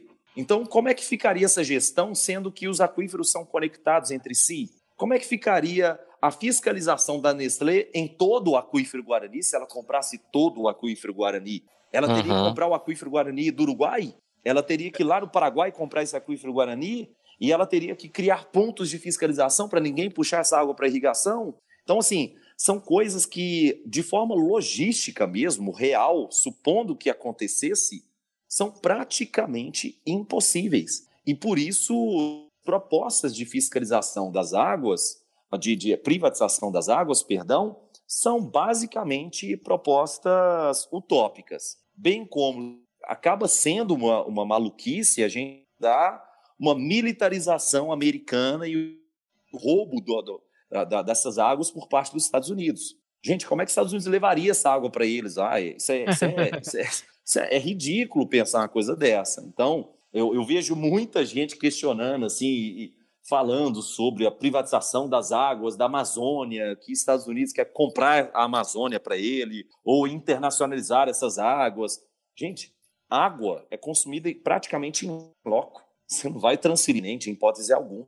Isso não faz sentido simplesmente nenhum. Então, seja a militarização, seja a internacionalização dessas águas, isso não vai acontecer porque a Constituição brasileira é imperativa nesse sentido. Ela determina que a água tem a sua função social também e ela é um recurso da União. Mas, Vitor, é, só alguns complementos antes. Primeiro, complemento útil, que para quem quiser, é, a legislação que, que rege sobre as águas é a 9.433, de 8 de janeiro de 97. Vai ter o link no nosso post. Agora vem o complemento inútil, que quem adoraria esse papo é o Zygmunt Bauman, porque tratar as relações líquidas. E agora vem a pergunta efetivamente. É, a gente aqui estava falando desse negócio que é quase uma teoria da conspiração, né? Por causa do. Por causa desse negócio de corporativismo em cima de um recurso natural nosso, etc. Só que durante aquele tempo de, da- do, do problema hídrico de São Paulo, nós tivemos uma febre de gente correndo atrás de empresas para perfurar seus próprios poços. É, Que, de certa forma, é uma, uma privatização da água. Sim. Você está fazendo o seu próprio poço privado ali para suprir Uhum. um prédio, para suprir uma casa, etc. É, foi uma corrida do ouro atrás disso. Foi. Durante o, o período da, daquele problema hídrico. E como é que você vê a questão de isso trazer riscos para a coletividade?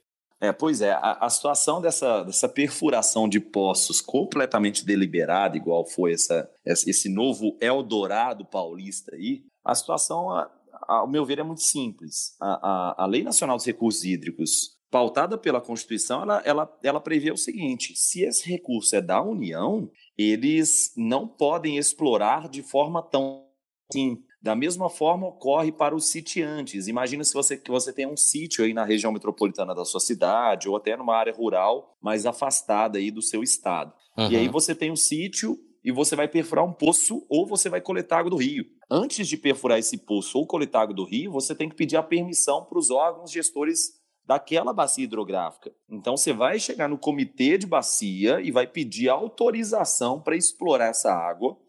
Aí sim você vai virar para esse comitê de bacia e vai falar assim: olha, eu tenho uma casa para atender uma família de cinco pessoas e preciso tirar X metros cúbicos de água por mês desse rio ou desse subsolo. Eu posso fazê-lo? E aí sim você vai ter a permissão ou a negativa por parte desse órgão estatal. A questão dessa, dessa perfuração de poços, ela é um risco, porque você pode perfurar poço e encontrar essa água? Pode. Você pode fazer isso de diversas formas.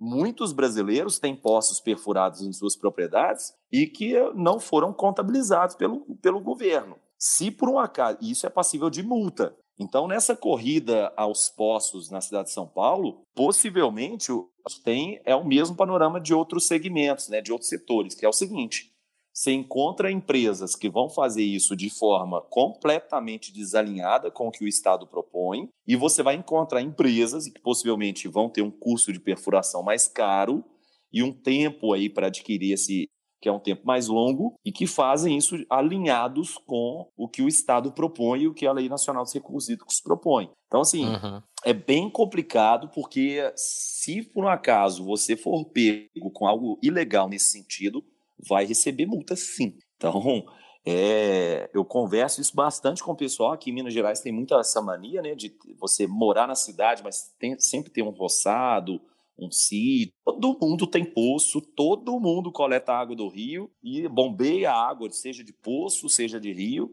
e isso é complicado. Água de beber, água de beber, camarada.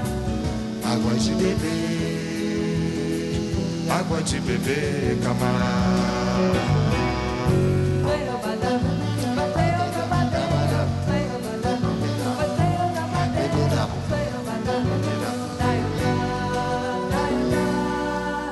Letícia, você ainda tá aí? Tô, tô ouvindo. Ah, tá. Você tá quietinha? tô quietinho porque eu tô prestando atenção.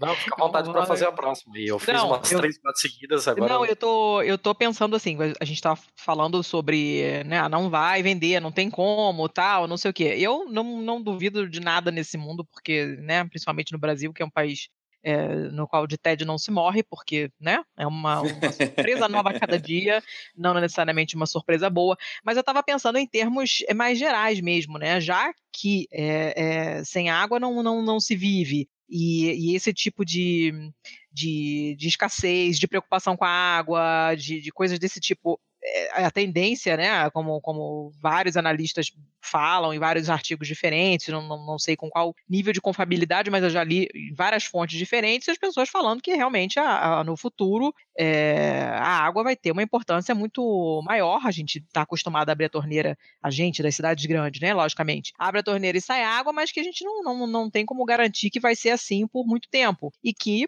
provavelmente chegará aquele momento Mad Max em que a água vai ser uma coisa super escassa, haverá guerras. Lembrando que verbo haver, pessoas, por favor, verbo haver no sentido de existir, ele não vai para o plural, não é haverão guerras, mas haverá guerras, por causa de água. E o que, como é que você vê isso? Esse alarmismo é justificado? É, tem isso já acontecendo em algum lugar? Você já viu tentativas de, de legislação nesse sentido? Inclusive fazendo um paralelo com os casos em que a Nestlé está envolvida mesmo, né?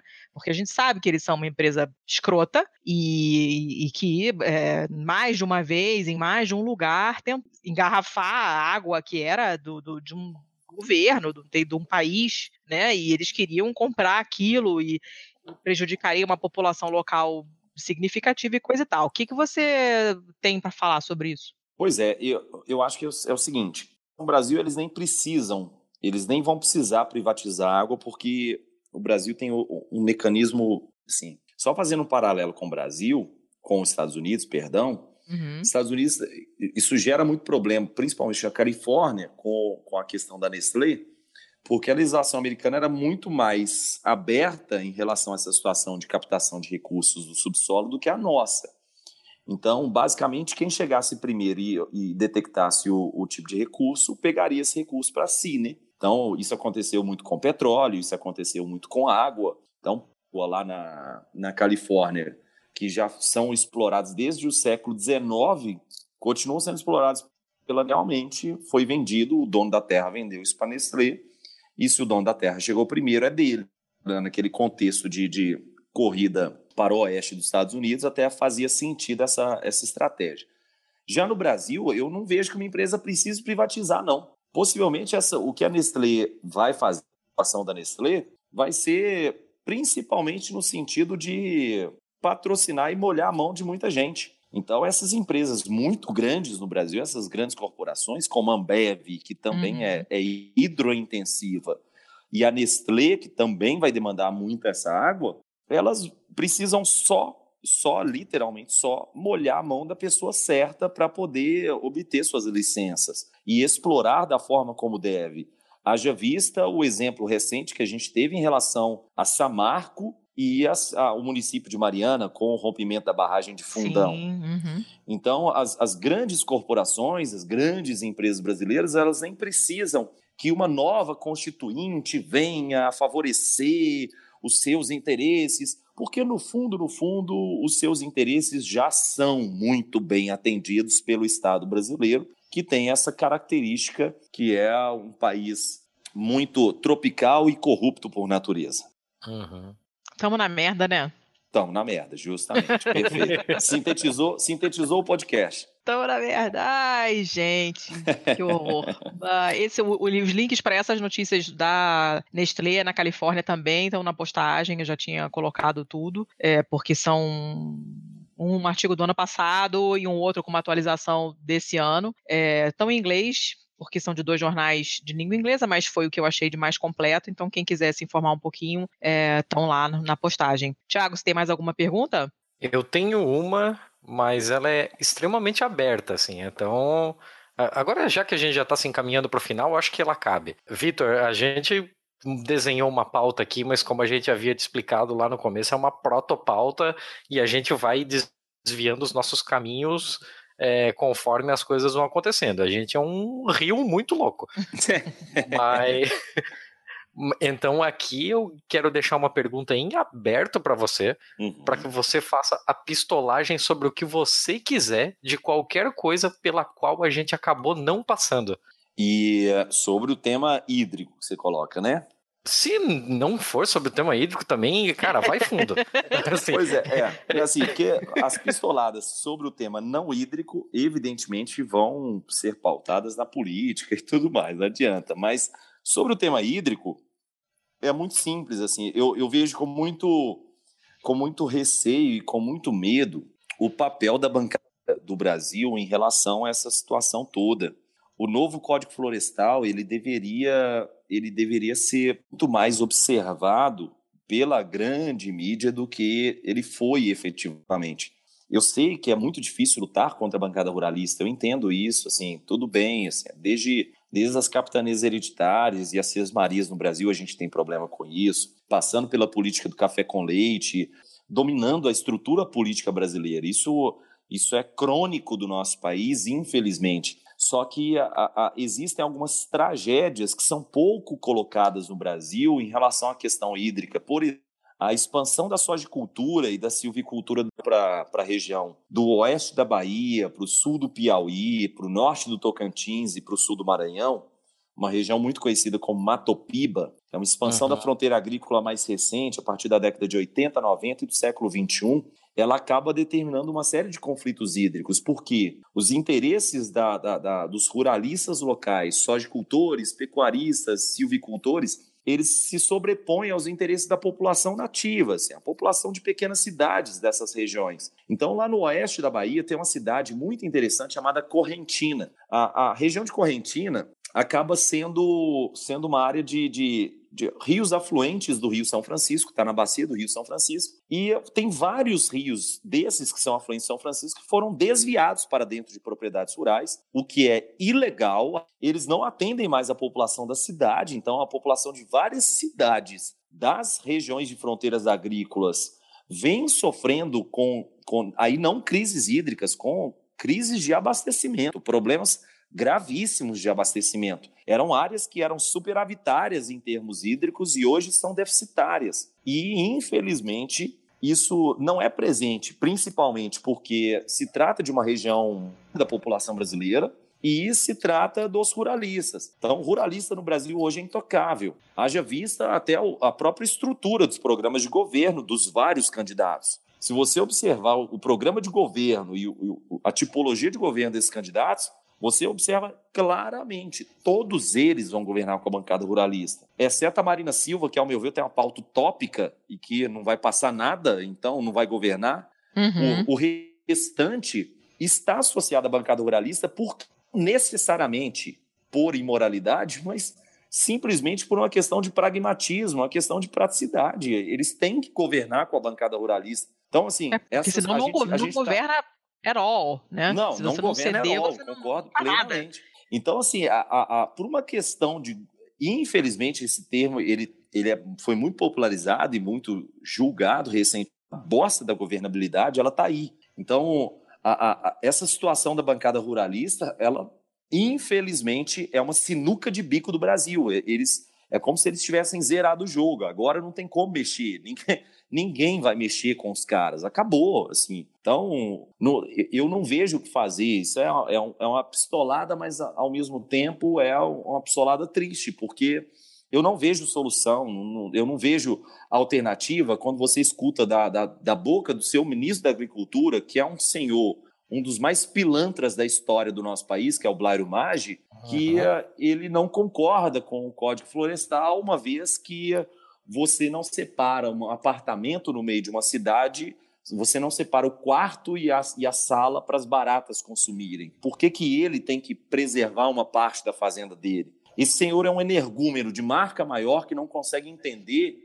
verdade, ela não é uma defesa aleatória das borboletas do Afeganistão. E ele tem que entender que a sustentabilidade ela é a pauta de todos os países do planeta Terra, uma vez que a médio e longo prazo, sem o desenvolvimento sustentável, ele, esse energúmeno, que é o maior cultivador de soja do planeta Terra, não vai ter água para irrigar os seus campos de soja e que ele consome água gratuitamente do nosso país, ele pilha os recursos e muito menos vai ter agentes de polinização, aparentemente não vai conseguir expandir suas áreas de cultivo.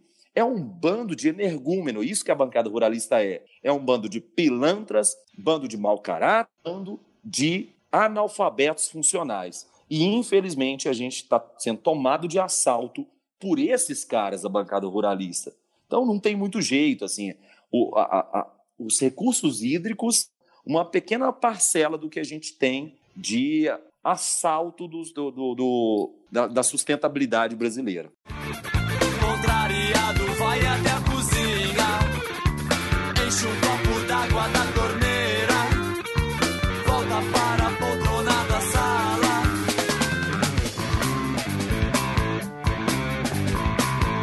Mas ele não bebe a água, e muito menos dá pro maloqueiro.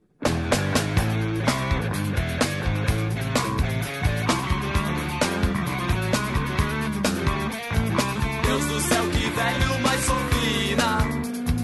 Mas um dia ainda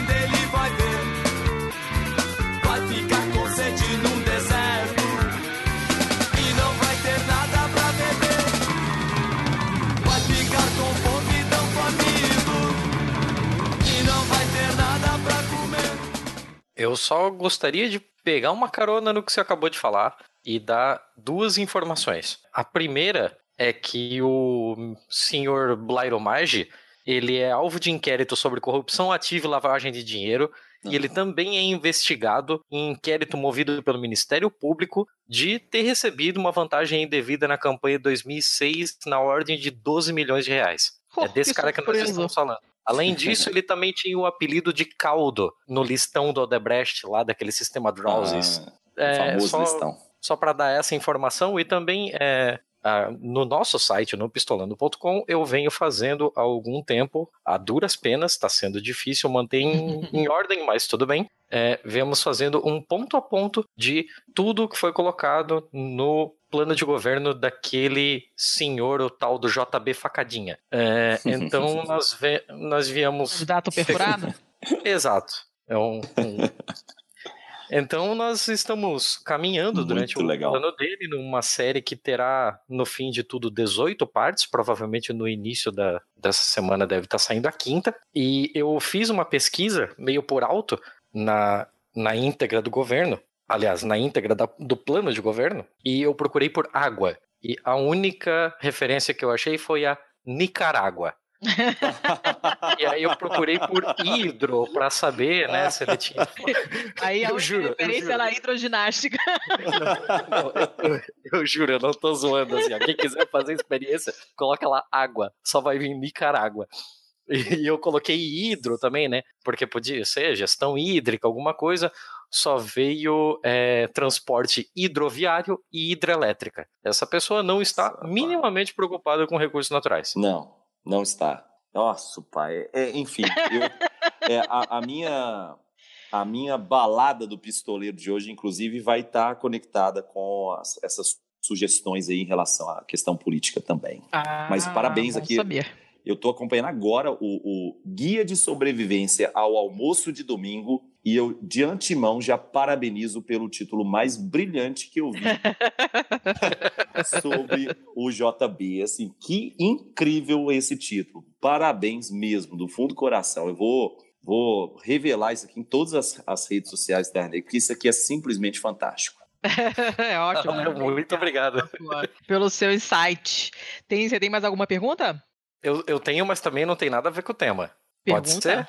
ser? Então, beleza. É, Vitor, como é que é essa experiência de participar da sabatina de um presidenciável? Sensacional. Assim, o, o- a, a experiência que a gente teve lá, primeiro que ah, foi uma experiência única na divulgação científica brasileira, e aí eu fico muito honrado de levar o Terra Negra para essa experiência. Então, assim, queria agradecer muito o Disperciência, o Leonardo, o Science Vlogs Brasil e todo mundo que gira em torno do Science Vlogs Brasil, que é uma patota simplesmente fantástica. Todo mundo é sensacional, desde o Rafa Bento até o Hugo e até a Mari, que agora está tomando ação da frente do marketing. O pessoal, é, o pessoal é muito foda. E aí a gente, a gente criou, então, essa proposta de- de uma série de divulgadores de ciência que são meia bombas, tipo eu, e uma série de cientistas que são incríveis, que são a representação da- daqueles que são os cientistas mais brilhantes do país, irem lá nesse dia para sabatinar os candidatos. E foi uma experiência fantástica, foi simplesmente fantástico. Ver frente a frente, não apenas o, o candidato, como também o seu coordenador de campanha, que, de via de regra, entende o programa de governo do que o próprio candidato. Então, o coordenador de campanha do camarada, ele acaba conhecendo com muito mais afinco o seu programa de governo. Foi bem interessante essa experiência. Ah, ah, deu para cravar bastante coisa, assim, deu para deu identificar que realmente o MDB é um partido de idosos e deu para assim, foi incrível, assim, a- a- as pessoas elas, elas vieram de uma tumba do faraó e, é inacreditável. Então, parabéns ao MDB porque a geriatria está em peso ali no MDB. Assim, é incrível. assim, aí você vê a discrepância nítida, assim, é, é muito simples. Mas, de todo, assim, eu, eu, eu, eu fiquei muito feliz porque a pauta ciência e tecnologia e educação, pelo menos agora, levantadas para os candidatos à presidência da República. Então, foi uma experiência única para a gente, foi muito legal. Está tudo disponível, ao, assim, foi gravado na íntegra no, no YouTube.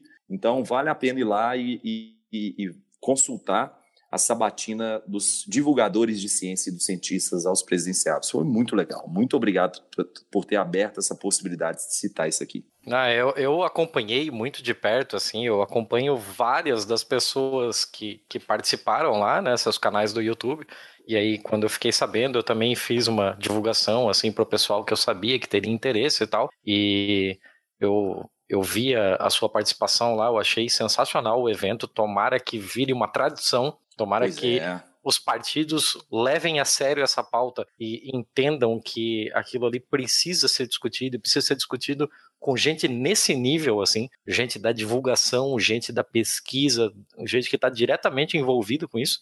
E eu queria saber se você tem alguma história de bastidores aí para contar pra gente. Ah! Nossa! Ó, todo trabalhado na fofoca.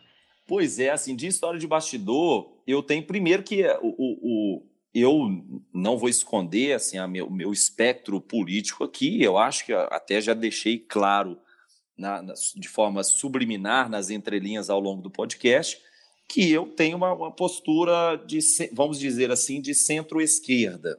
Então, a- a- o que me chama duas coisas bem interessantes. Primeiro, o, o representante do Partido Novo, então o Diogo foi lá, é o coordenador de campanha do Amoedo. O, o, o Partido Novo, eu, eu com, com ele, com o coordenador de campanha do Amoedo, foi bem interessante a conversa, foi muito tranquilo, ele estava disposto a dialogar de uma forma que vários outros candidatos não estavam.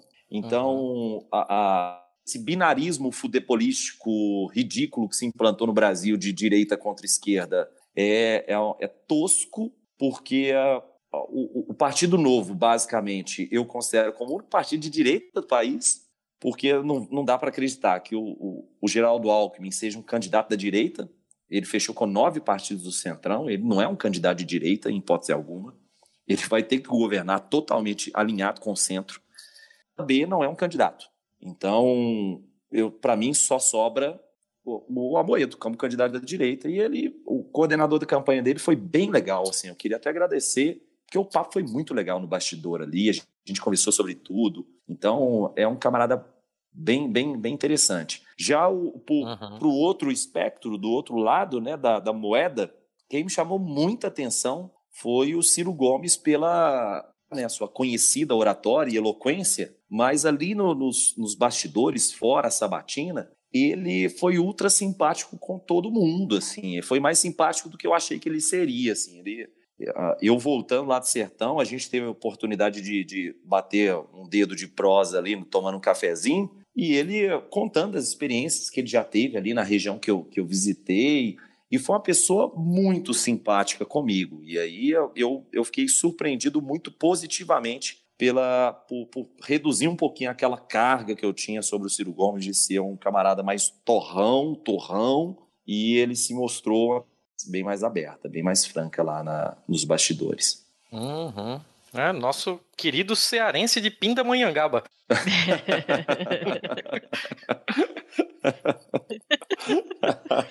ai, meu Deus. Bem, Letícia, ai. eu, eu faço a minha participação por aqui. Se você quiser, fica à vontade. Senão não. você pode chamar a próximo bloco e vamos embora. Eu fui plenamente, amplamente respondida. É, então vamos passar para a balada do pistoleiro.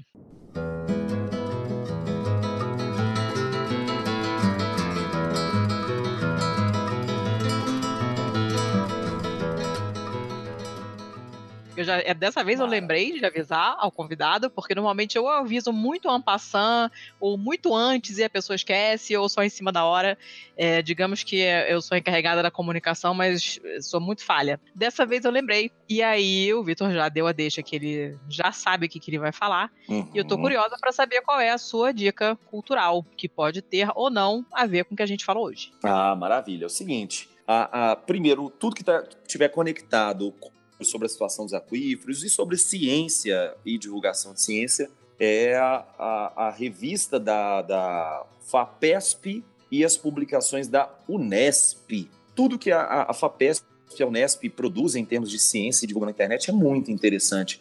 Então, assim, eu não sei se vocês têm esse hábito, mas de deixar aquela, uma base de pesquisa já pronta.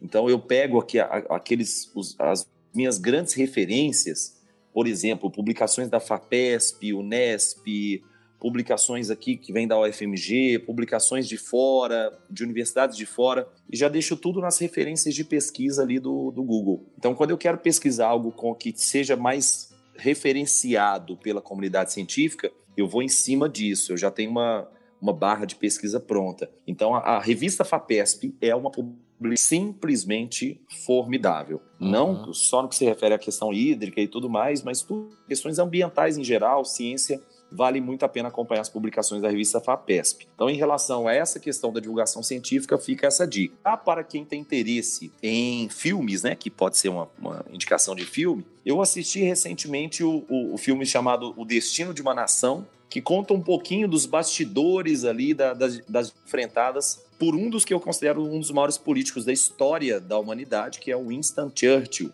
E ele, como ministro, primeiro-ministro do Reino Unido, e as dificuldades que ele teve ao enfrentar o regime nazista de Hitler durante a Segunda Guerra Mundial. Foi bem legal porque mostra os bastidores da política, mostra os bastidores da situação que gira em torno do parlamento, enfim. É bem interessante e mostra um outro Churchill que eu conhecia menos que eu só tinha tido relatos, mas eu, eu vi en passant. Agora, por fim, eu estou detonando aqui nos, na, na, na, minha balada. Eu juro, que é o último, eu juro que é o último, porque esse é muito legal. Muito, muito, muito. Vale a pena, inclusive, vocês convidarem algum especialista sobre isso e fazer um pistolando só sobre essa situação, que é um documentário que está disponível no Netflix, chama Take Your Pills Tome a Hum. sua, as suas pílulas. E é bem Uhum. legal porque mostra o consumo, o consumo exagerado de alguns produtos farmacêuticos ah, nos Estados Unidos, em, como estudo de caso, mas que a gente conhece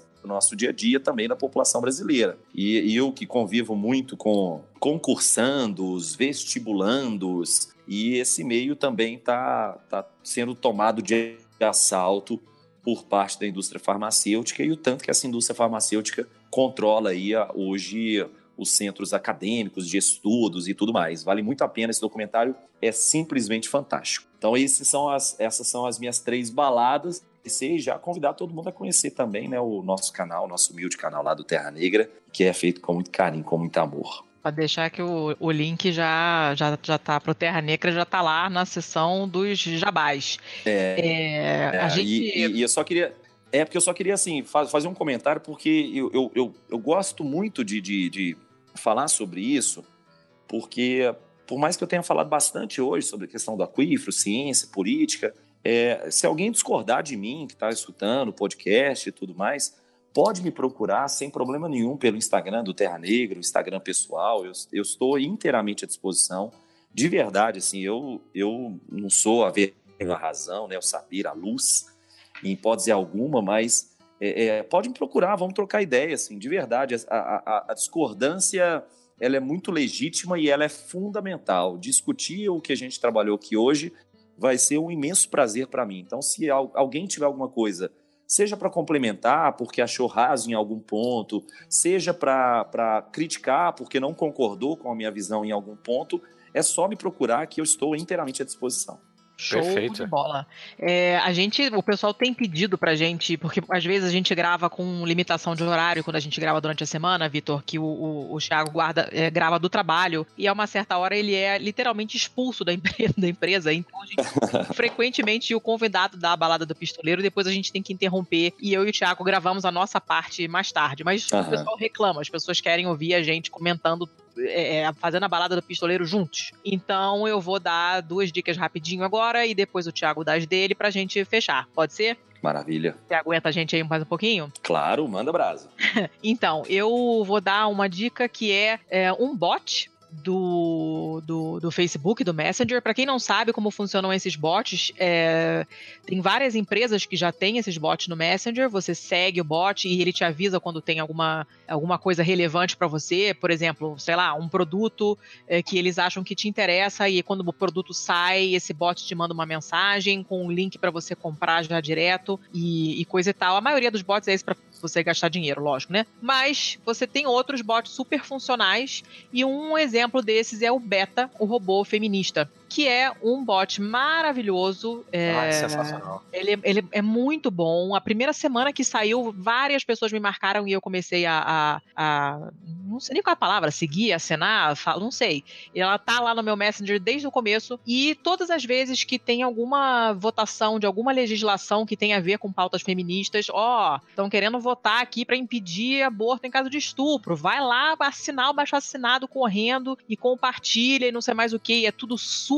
bem explicado. Destrincha toda a legislação que você não consegue entender, explica exatamente a consequência, pergunta como é que você quer votar. Ela fala: olha, eu já tenho um e-mail pronto. Se você quiser escrever o seu, você escreve. Senão, você manda o mesmo e-mail que milhares de outras mulheres já mandaram e você só assina. E você vai apertando os botões aqui e ali, vai clicando e ela faz as coisas por você. Então você está sempre informado e pode já agir a partir daquilo que ela te informa. É, é absolutamente sensacional, funciona muitíssimo bem. E é, é um, um serviço que eu acho é, imprescindível, principalmente pra gente, que é grupo de, de risco, porque a mulher só se fode. Então a gente receber essas notícias que muitas vezes ficam escondidas, porque eles aprovam essas merdas de lei tudo de madrugada, né, tudo escondido, né? Mas ela avisa é, antes, em, em tempo útil, e, e- e avisa: olha, teve resultado aquela pressão que vocês fizeram, aquele abaixo assinado resolveu isso, resolveu aquilo, foi levado ao nível não sei o quê. É, então é muito, é muito legal, porque você sabe o que, que você está fazendo, por quê e que resultado isso tem. É, então eu deixo já o link direto, vocês entram no Messenger, é só seguir. Recomendo fortemente, porque ela é muito bem feita. E é, a segunda é um livro que se chama Succulent Wild Women. Eu não sei se é traduzido em português, eu acho que não. Que seria tipo Mulheres Selvagens e Suculentas. É de uma autora chamada Sark. que na verdade ela pegou as primeiras letras do nome dela, né, dos sobrenomes e fez esse acrônimo. E os livros são todos,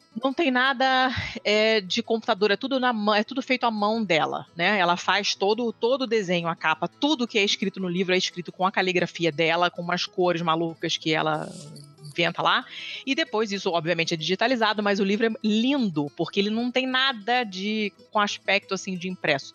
São todos muito legais. É, ela fala muito para mulheres, mas não só. Tem muitas coisas bacanas, é, um monte de insights sobre relacionamento com as pessoas, sabe? Sobre coisas estranhas que ela já viveu. Ela tem uma vida super rica, super diferente, e por que que essas coisas acontecem com ela e como ela reage. Então é uma coisa muito legal. Ela deve ser uma pessoa super alegre, uma boa companhia, uma pessoa legal de conversar. É, e os livros dela todos são muito alto astral, mesmo quando falam de, de coisas difíceis. Então eu recomendo, na verdade, todos dela. Mas esse que eu tô falando, é, eu, eu, ele é particularmente legal. Uma aluna, eu emprestei para uma aluna lá na Itália, ela nunca mais me devolveu. E estou pensando seriamente em comprar outro. É, e essa é a minha dica literária de hoje. Seu Thiago? Eu, eu tenho um, duas dicas e uma não dica. Eu tenho uma dica de o que você deve fugir, inclusive. Eu acho que eu vou começar por essa. Manda ver. Sério, fuja do livro chamado Famous People What Their Lives Reveal. Pessoas Ai, famosas, o que é. as suas vidas revelam. Eu vi ele na, na Amazon lá, olhando, porra, que legal, tem um monte de gente aqui que eu não conheço direito a biografia, vai ser interessante de ler um pouco sobre a biografia dela e tal. Ah, e o problema é que o cara que escreveu essa porra, e eu vou pegar o nome dele aqui, que é o George Col Kouloukis, é um sobrenome grego, provavelmente, é, ele começa a tentar achar um padrão. E aí que ele errou. Errou feio, errou rude. O, o cara resolveu pegar. o, o cara resolveu pegar um monte de, de pessoas diferentes, de várias épocas diferentes, homens, mulheres, negros, brancos, diferentes pessoas, de diferentes criações, gente que nasceu pobre, gente que nasceu em berço de ouro. E ele começou a achar um padrão de que em determinado X tempo a vida dessa pessoa dava uma virada. Então, sei lá, vou, vou chutar o número porque eu não lembro aqui agora. Mas, sei lá, 17 anos. Então ela passava 17 anos de bonança, 17 anos no auge da carreira dela. Acontecia alguma coisa, vinha 17 anos de penúria e depois 17 anos de bonança. Cruzes? Cara, é, é muito bizarro, é muito bizarro. Mas aí ele começou a anotar os anos em que isso acontecia. E depois ele começou a cruzar com os anos das outras pessoas. E ele chegou em uma relação muito louca matemática de, sei lá, X, 17 anos, em que a cada 17 anos acontecia uma virada, em que algumas pessoas viravam pica da galáxia e outras pessoas iam pra merda. E, cara, você tá transformando um livro de biografia em numerologia. Por que você tá fazendo isso? Você E terminou eu de só- ler isso? Você leu ele todo? É isso mesmo? Óbvio que não. Eu, eu li. Ah, tá. eu, eu li capítulos o suficiente pra entender que ele tava querendo construir algo. Aí eu fui lendo um pouco mais pra ver o que diabos ele tava querendo construir. Quando eu pesquei o que ele tava querendo fazer, não, cara. Eu, eu não vou corroborar com essa tua loucura aí, não. eu, eu não tô assinando essa maluquice, não. Então, fuja desse livro. É, agora, um livro pra você não fugir é Os Porões da Contravenção. Jogo do Bicho e Ditadura Militar. Esse livro é do Aloy Jopiara, ele é jornalista do jornal O Globo e ele fez uma. Ele dissecou praticamente como aconteceu essa virada em que um negócio que era basicamente cultural e bastante inocente até, que era a questão do jogo do bicho no subúrbio do Rio de Janeiro, virou controlado por uma máfia absurda que toma conta, inclusive, das escolas de samba e etc. E tudo isso com total apoio por baixo dos panos do governo militar. Inclusive com participação de militares, né? Então é, é um, um livro bem, bem interessante, um tema bem leve aí, né? Pra variar, né? E já que hoje a gente pela primeira vez trouxe um youtuber. você- Desculpa, cara, você é professor, mas você é um youtuber. A gente aqui Ah, costumava dizer que youtuber nem a gente, mas, pô, você faz o trabalho massa pra caralho. Eu- Valeu pela parte me toque. Não, mas eu, eu, eu tenho um dos meus guilty pleasures, assim, é acompanhar um canal chamado Codes Lab. O Cold Slab é só um cara chamado Cold, óbvio, que ele tem muita ferramenta em casa e muito tempo livre e algum conhecimento de química em que ele resolve fazer maluquices com as coisas que ele tem em casa para mostrar algumas coisas de química para as pessoas.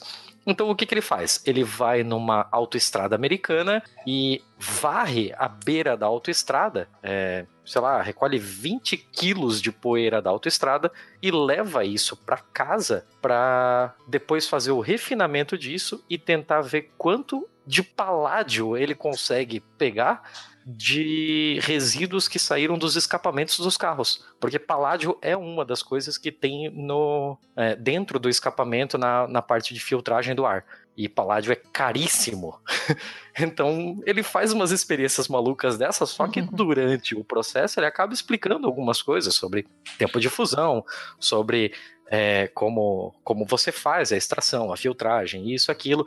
E é muito curioso porque abre também a cabeça para aquela questão de que é, você está rodeado por elementos químicos que você sequer conhece direito, mas que são parte integrante da sua vida. E isso dá, um, dá uma noção um pouco maluca sobre, sobre o mundo. Assim, eu, é um dos meus guilty pleasure, ver esse cara destruindo coisas.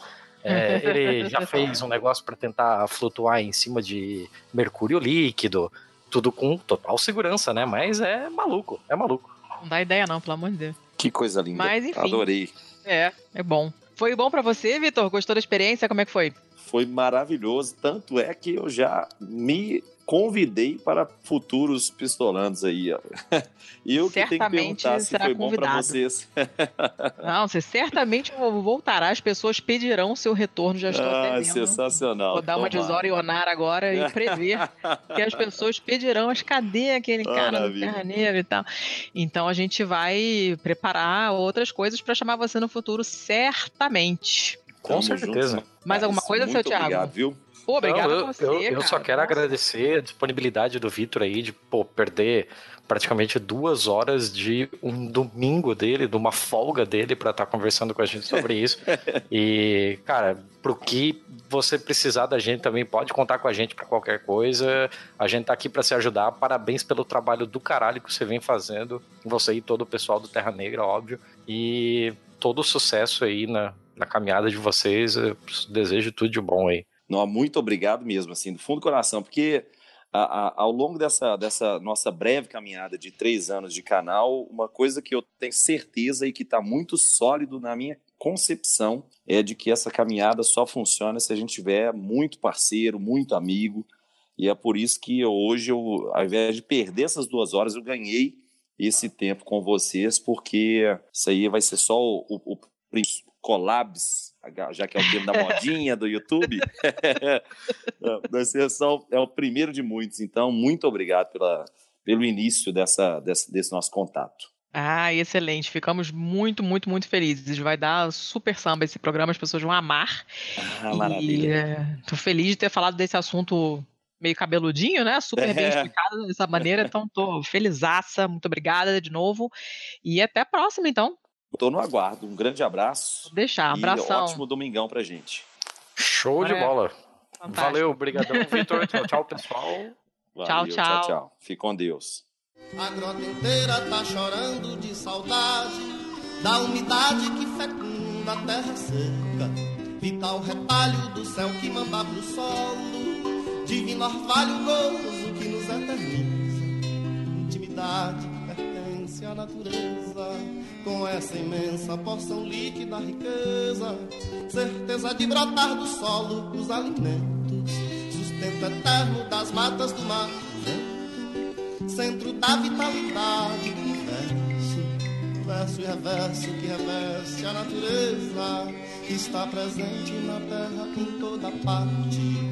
A arte farta de tanta imagem poética que alimenta a filosófica estética. Clara, cristalina, límpida e forte, é responsável pela vida, o norte e Marte. É responsável pela vida, o norte e Marte. Se faltar aqui na terra tem tragédia catastrófica, será se vem de sobra. E a nossa ignorância será mágoa, mas a nossa já será trégua. Quando sólidos e sós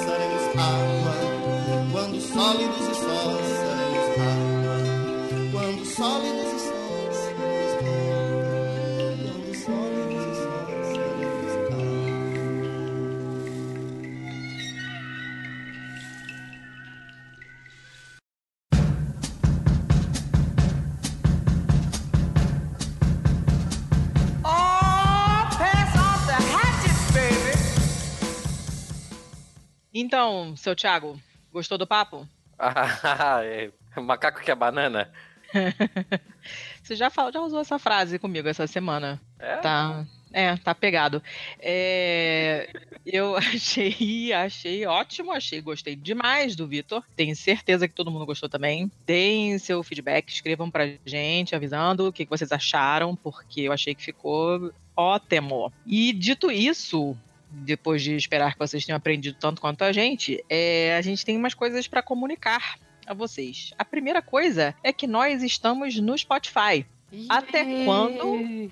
Até quando não sabemos. Fica aí o questionamento. Por que até quando não sabemos, seu Thiago? Provavelmente ficaremos por muito pouco tempo. Por quê? Porque eu sou um teimoso? Também. É, porque é o seguinte, a gente tem o costume, é a prática da, da nossa linha, da- do nosso estilo de edição, pontuar os nossos episódios com músicas que remetam ao tema. Você que já ouviu outros episódios nossos, você já sabe muito bem disso. Eu, meu pequeno orgulhinho, assim, eu sempre gosto de fazer isso, eu sempre me divirto fazendo a pesquisa para isso. Ah, só que tem o seguinte, essas músicas não são nossas, essas músicas possuem direito intelectual proprietário sobre elas.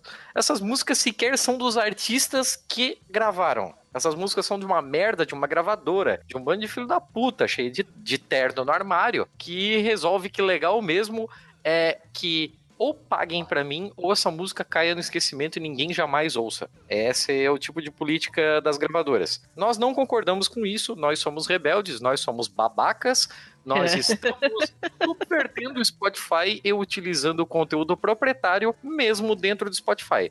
Quando algum sueco resolver olhar pra gente, ele vai descobrir que nós temos ali umas bombas plantadas. E provavelmente seremos expulsos, processados, escorraçados e jogados aos leões. Então aproveitem enquanto a gente ainda está no Spotify, porque isso não vai durar muito, e convertam aquele babaca que sempre fala que gostaria muito de ouvir podcast Mas ai, tem que baixar um aplicativo pra isso. Ai, tem que entrar no site toda vez. ouve na porra do Spotify.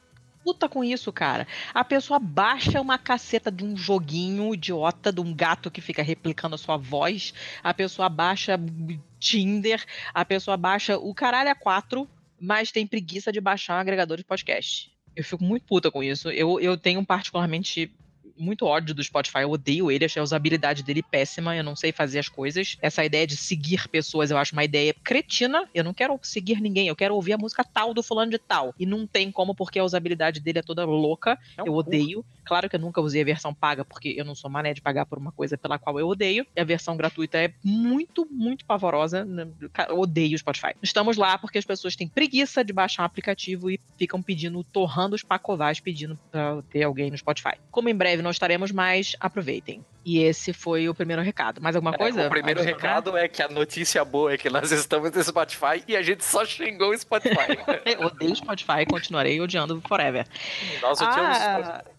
É, estamos, por enquanto. E, e- uma outra coisa muito legal que aconteceu desde o último programa é que nós estamos com uma nova identidade visual. Se vocês não têm o hábito de visitar o site, passem a ter. Primeiro porque a gente publica textos, a gente tá com uma série bem maneira destrinchando o não plano de governo do Bolso Merda, ponto por ponto. É, tá dando Quem- o trabalho do cão. É, quem ouviu o episódio já sabe disso que nós comentamos no finalzinho do episódio. Pois é. Vão lá ler. Comentem, né? Eu escrevo outras coisas também, o Thiago também de vez em quando escreve outras coisas. É, mas vão pelo menos para dar uma olhadinha na carinha dele, porque ele está supimpa. Supimpa. Ficou lindíssimo o site. É, obra do Rafael Chino, inclusive contratem, se vocês acharem tão maravilhoso quanto a gente achou. Eu olho para aquele banner eu quero casar com ele, porque eu achei que ficou maravilhoso. Rafael Chino, que já foi convidado no nosso segundo episódio. Exatamente, nosso episódio de racismo e ele é muito, muito, muito bom no que ele faz, como vocês podem testemunhar vendo o nosso novo site. E que mais? Beleza, e essa é uma novidade super positiva, porque o site ficou lindo, eu tô achando ele maravilhoso, virou meu filhinho. É, eu Mas, queria uma... então, Letícia, Fala. peraí. Ah, fala. Esclarece um bagulho pra mim. Hum. O Chino fez isso na camaradagem?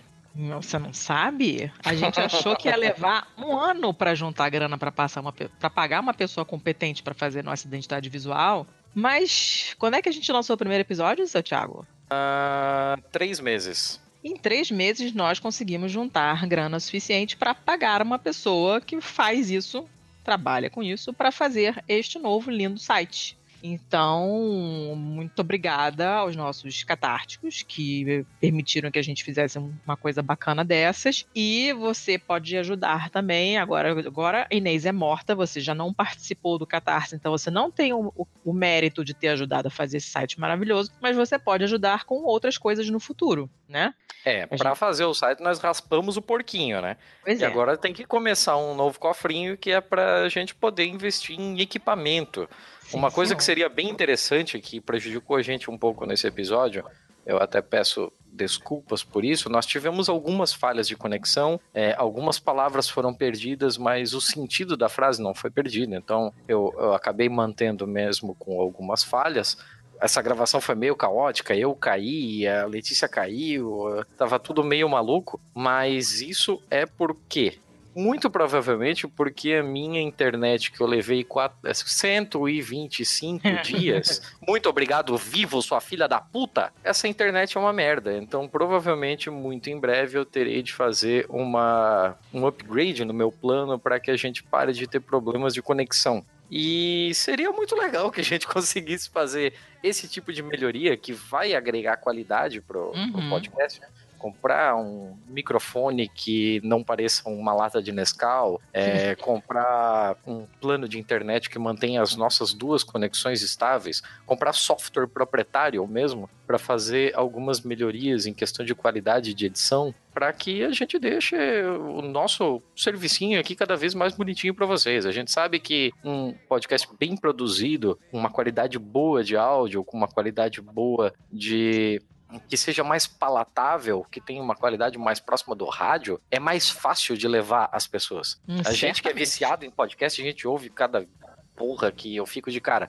Mas para quem não é do ramo, é muito mais fácil de você chegar com um negócio desse. A gente gostaria muito de poder fazer isso, mas é uma grana. É, esses equipamentinhos custam, né? Aquele gravador que você tá namorando aí já não tem um tempo é bem carinho, né?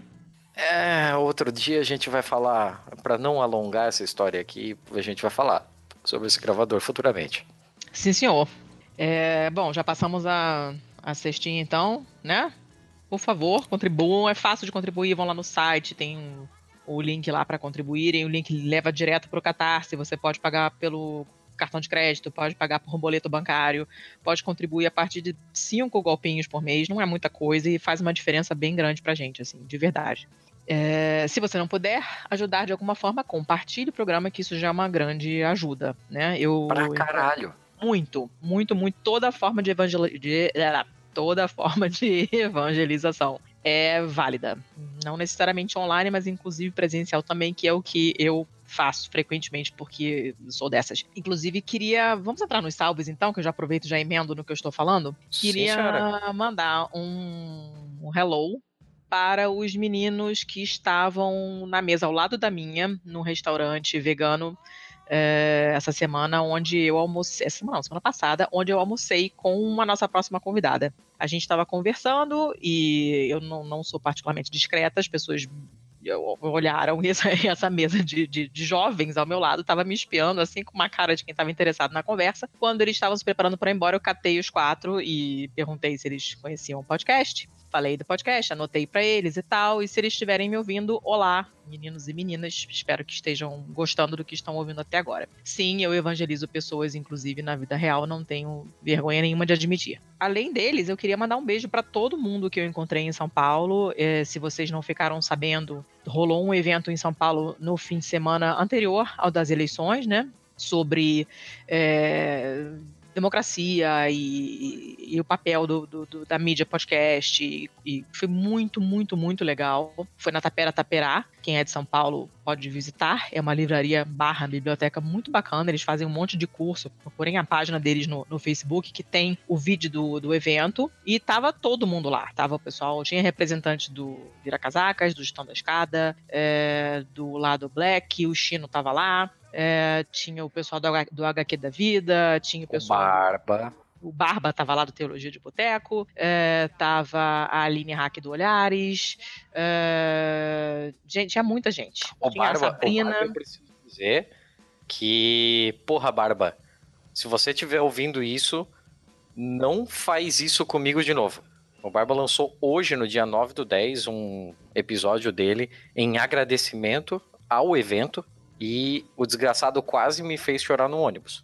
Na boa. Vou ouvir ainda, vou ouvir já sabendo que eu vou chorar também, porque se você chorou, eu certamente me debulharei.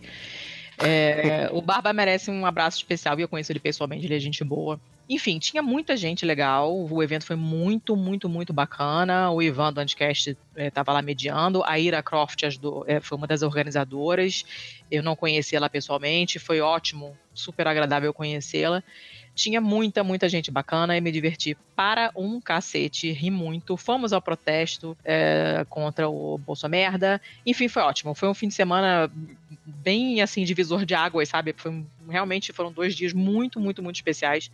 Encontrei pessoal da Mamilândia, encontrei pessoal é, da Craco, encontrei uma cacetada de gente e foi ótimo, absolutamente ótimo. Então, eu queria mandar um beijo pra todo mundo. Quem estiver ouvindo, sinta-se beijado na boca ou não. É, queria fazer, além de todos esses olás. Você tem algum olá pra fazer? Eu sei que você tem. Eu vou fazer três só, três bem fala. rápidos. Ah. Eu quero mandar um salve pro Ronaldo Ramires. O Ronaldo Ramires ele mandou um e-mail pra gente é, falando sobre o episódio de pré-sal. Ele fez uma explanação super técnica lá e a gente teve um bilhão de compromissos nos- nessa última quinzena. É, essa gravação foi conturbada, levou mais tempo para editar. A gente teve o ele não, a gente teve eleição, a gente teve os principais debates. Eu tive problema de saúde, virou um canavial de merda e eu não consegui responder.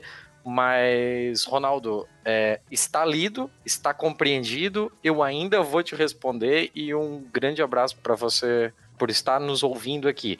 Eu também quero mandar um salve para Melanie, ah, minha amiga Mel, que está em Nanaimo, no Canadá. Volta, e- volta e meia a gente troca uma ideia. E eu prometi esse salve para ela e agora Oi, ela Melanie, sua linda! e agora ela tá na obrigação de ouvir tudo, porque eu vou dizer pra ela, ó, tem um salve pra você, não digo onde. Ah, É, E eu quero mandar um salve pra Geno, que é uma pessoa daqui de Joinville, amiga minha, que nós estávamos num nós estamos estávamos num boteco conversando, eu, ela e mais um casal de amigos, e de repente no meio da conversa, ela olhou pra mim e, cara, você tem um podcast? E eu, sim. Eu sabia que eu ouvia tua voz em algum lugar e ela ouve. Eu nunca passei por isso. Assim, ó, caralho. tipo, uma... Mas ela não reconheceu o teu nome quando você se apresentou? Não, aqui em Joinville ninguém me chama de Thiago Corrêa. Ah, é, é mas fica por isso mesmo. Ah. É. mas então, Geno, um beijo pra você. Eu, eu tinha muitos salves aqui, só que eu vou acabar esquecendo gente, então eu vou parar por aqui. Sim, senhor. Então, agora que o senhor parou, eu vou fazer um, um alto jabá rapidinho. Além de fazer o Pistolando, que é o meu podcast junto com o Thiago, eu participo também do Papo Cético, que é um podcast do Mitografias, do site Mitografias. Eles têm um outro podcast também, mas eu participo do Papo Cético. É, a gente já gravou, eu já gravei com eles três episódios e é, é bem bacana, os, os assuntos são bem legais. O último que tá lá no site, se vocês forem procurar, é, se vocês forem procurar mitografias, vão cair direto neles, não vou nem dizer qual qual é o site, porque não tem como errar. E o último foi sobre Estado laico. E quem me conhece sabe que esse é um assunto que me inflama. Eu fui muito comedida. Estou muito orgulhosa da minha pacatez nesse episódio, mas é, dá muito pano pra manga. Quem quiser me ouvir lá, dá um pulo lá. A gente já falou sobre fake news, a gente já falou sobre pseudociências. São temas sempre polêmicos. Eu fico sempre puta, todo mundo super educado, menos eu. Eu acho que, enfim, se quem quiser, vai lá ouvir. Participo também, de vez em quando, do É Pau é Pedra, que é o podcast colaborativo, ponto. já foi o podcast colaborativo dos patrões do Anticast. Agora não tem mais nenhuma relação direta com o Anticast. Qualquer um pode entrar, se responder as perguntas e a gente achar que vocês são dignos, é, basicamente. E os temas são super variados e de vez em quando eu apareço lá falando, sei lá, disso ou daquilo. A gente tem um monte de spin-offs. Um deles se chama É Pau é Página. Espinafre? É, para. Ó, o rotido pavê.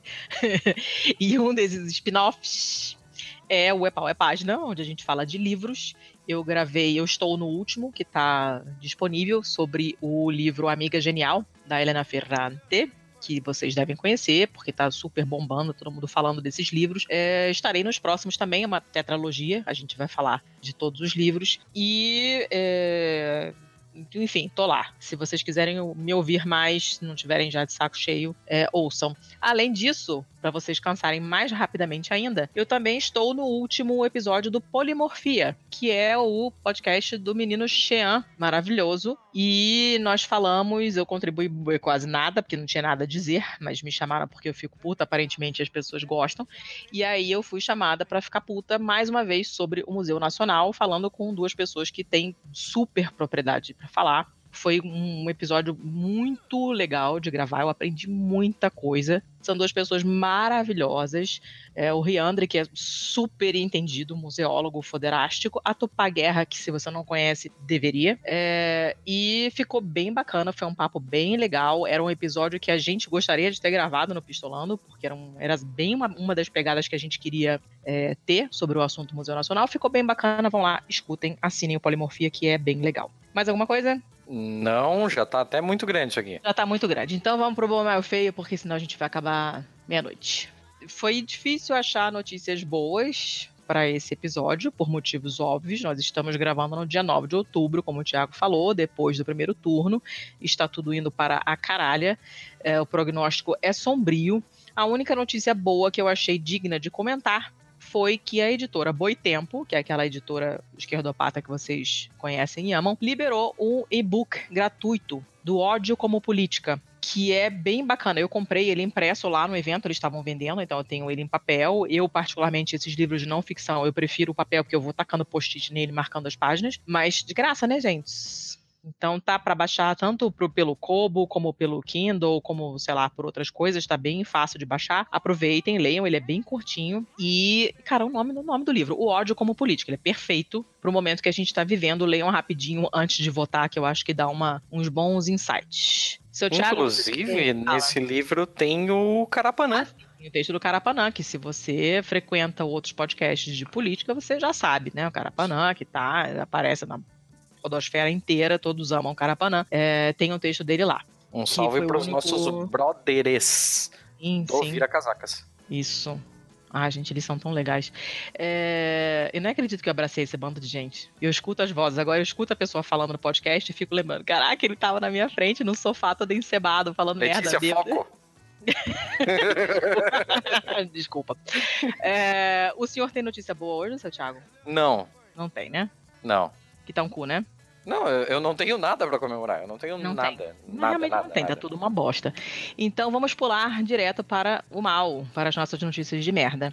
A minha notícia de merda já tá meio velhinha, que é de 19 de setembro. Eu guardei ela aqui no meu recôncavo dos links aqui, porque eu achei ela bem diferente e não deve ter aparecido muito em lugar nenhum. O título, a manchete é Como a exploração sem limites da areia põe em risco o grão que transformou a civilização. É uma matéria da BBC Brasil. E é um artigo muito estranho, porque você fica, cara, como assim?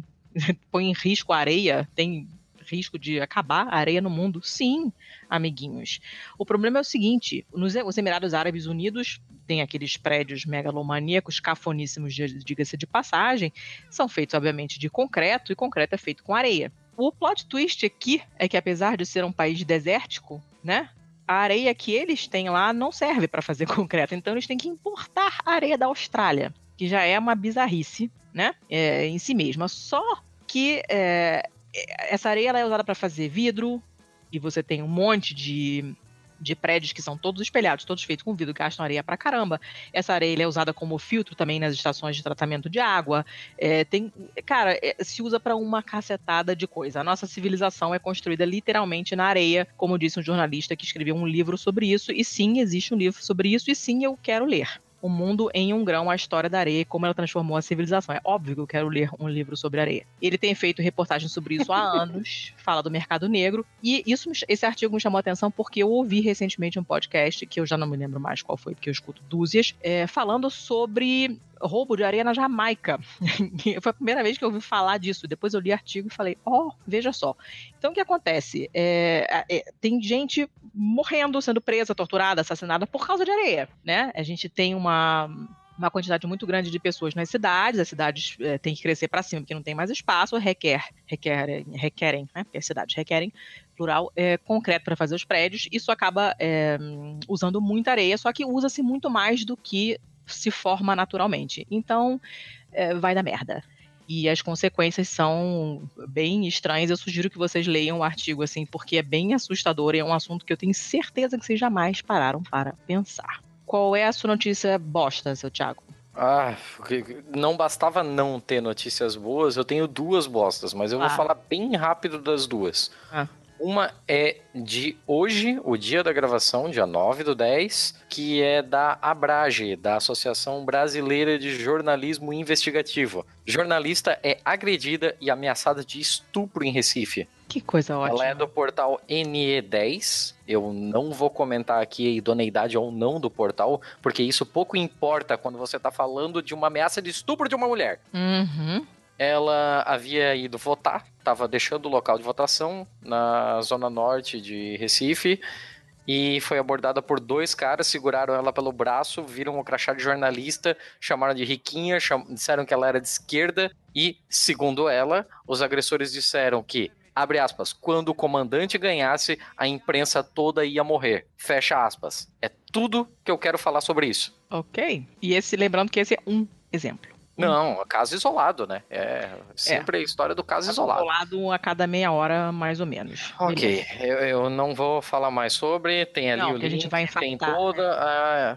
a questão de como a Abrage está lidando com isso. A, tem toda a nota lá oficial deles. É isso aí. É, o outro caso, ele praticamente linka com o negócio. É um o portal é o Voice of America, é, infelizmente, como é uma daquelas notícias obscuras que eu adoro trazer, porque a Letícia não sabe nada sobre o que eu tô falando.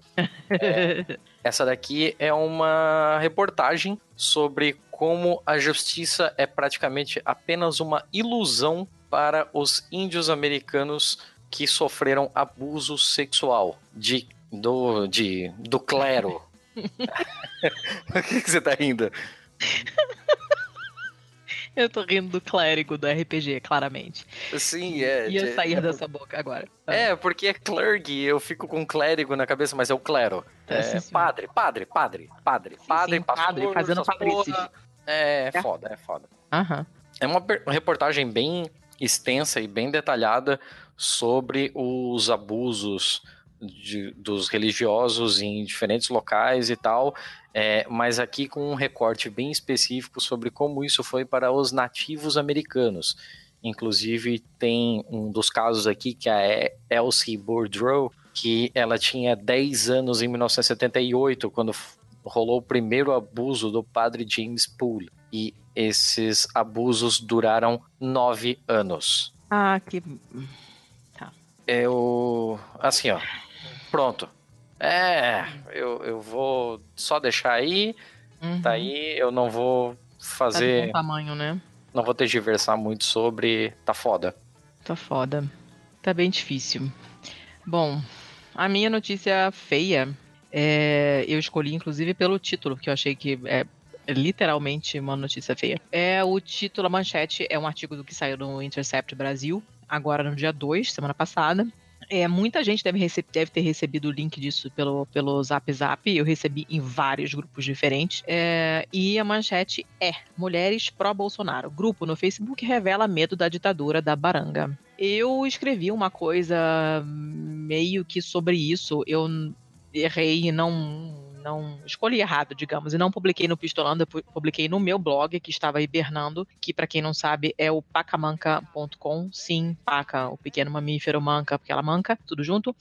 E tem um texto lá que meio que fala disso. Né? E é, é um texto muito bom. Eu acho que ele não é incisivo o suficiente, que eu acho que está na hora de porrada. É, é, não, não está na hora de, de deixar a interpretação a cargo do leitor. As pessoas não têm essa capacidade. Você tem que jogar na fuça.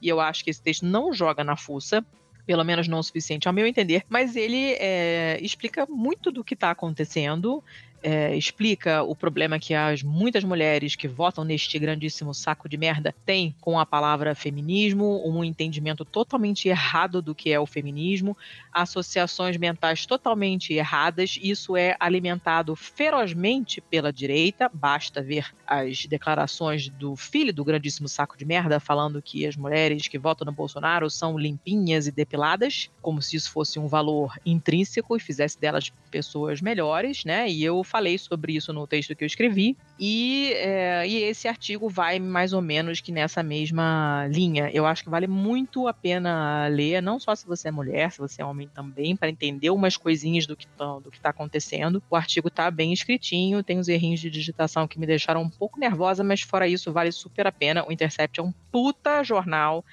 Por favor, leiam e quem puder, colabore com o Din Din, que nem vocês fazem com a gente, porque vale a pena. A sua notícia feia, qual é? A minha notícia feia, pra variar, é uma dessas que você não ouviu falar, porque eu adoro fazer isso contigo. E ela é da Al Jazeera e ela também é do dia de hoje, data da gravação 9 do 10. E o negócio é o seguinte: o México está à beira de um desastre humano. A matéria Humanitário. é de uma, é humano, humanitário, Tá, humanista humanoide. Entendi, entendi. Desculpa. É, eu, eu tô com problemas com traduções hoje, tá foda. É, de qualquer forma, o que que tá acontecendo? A cidade do México, é, e isso é um bom recado agora, no, agora não, em um período de eleição, por conta de toda essa questão de um discurso ufanista desenvolvimentista que, que sempre permeia as nossas eleições. O México, ele tem uma ambição de fazer um aeroporto mas eu não tô falando em qualquer aeroporto, um aeroporto colossal. Eu tô falando de um investimento de 13,3 bilhões de dólares. Ah, trocados. Essa porra desse aeroporto teria seis pistas e capacidade para 125 milhões de passageiros por ano. Eu não consigo nem imaginar isso. O que eu posso dizer é que seria o segundo maior do mundo. Provavelmente atrás do de Dubai, porque ele é o hub da Emirates, né?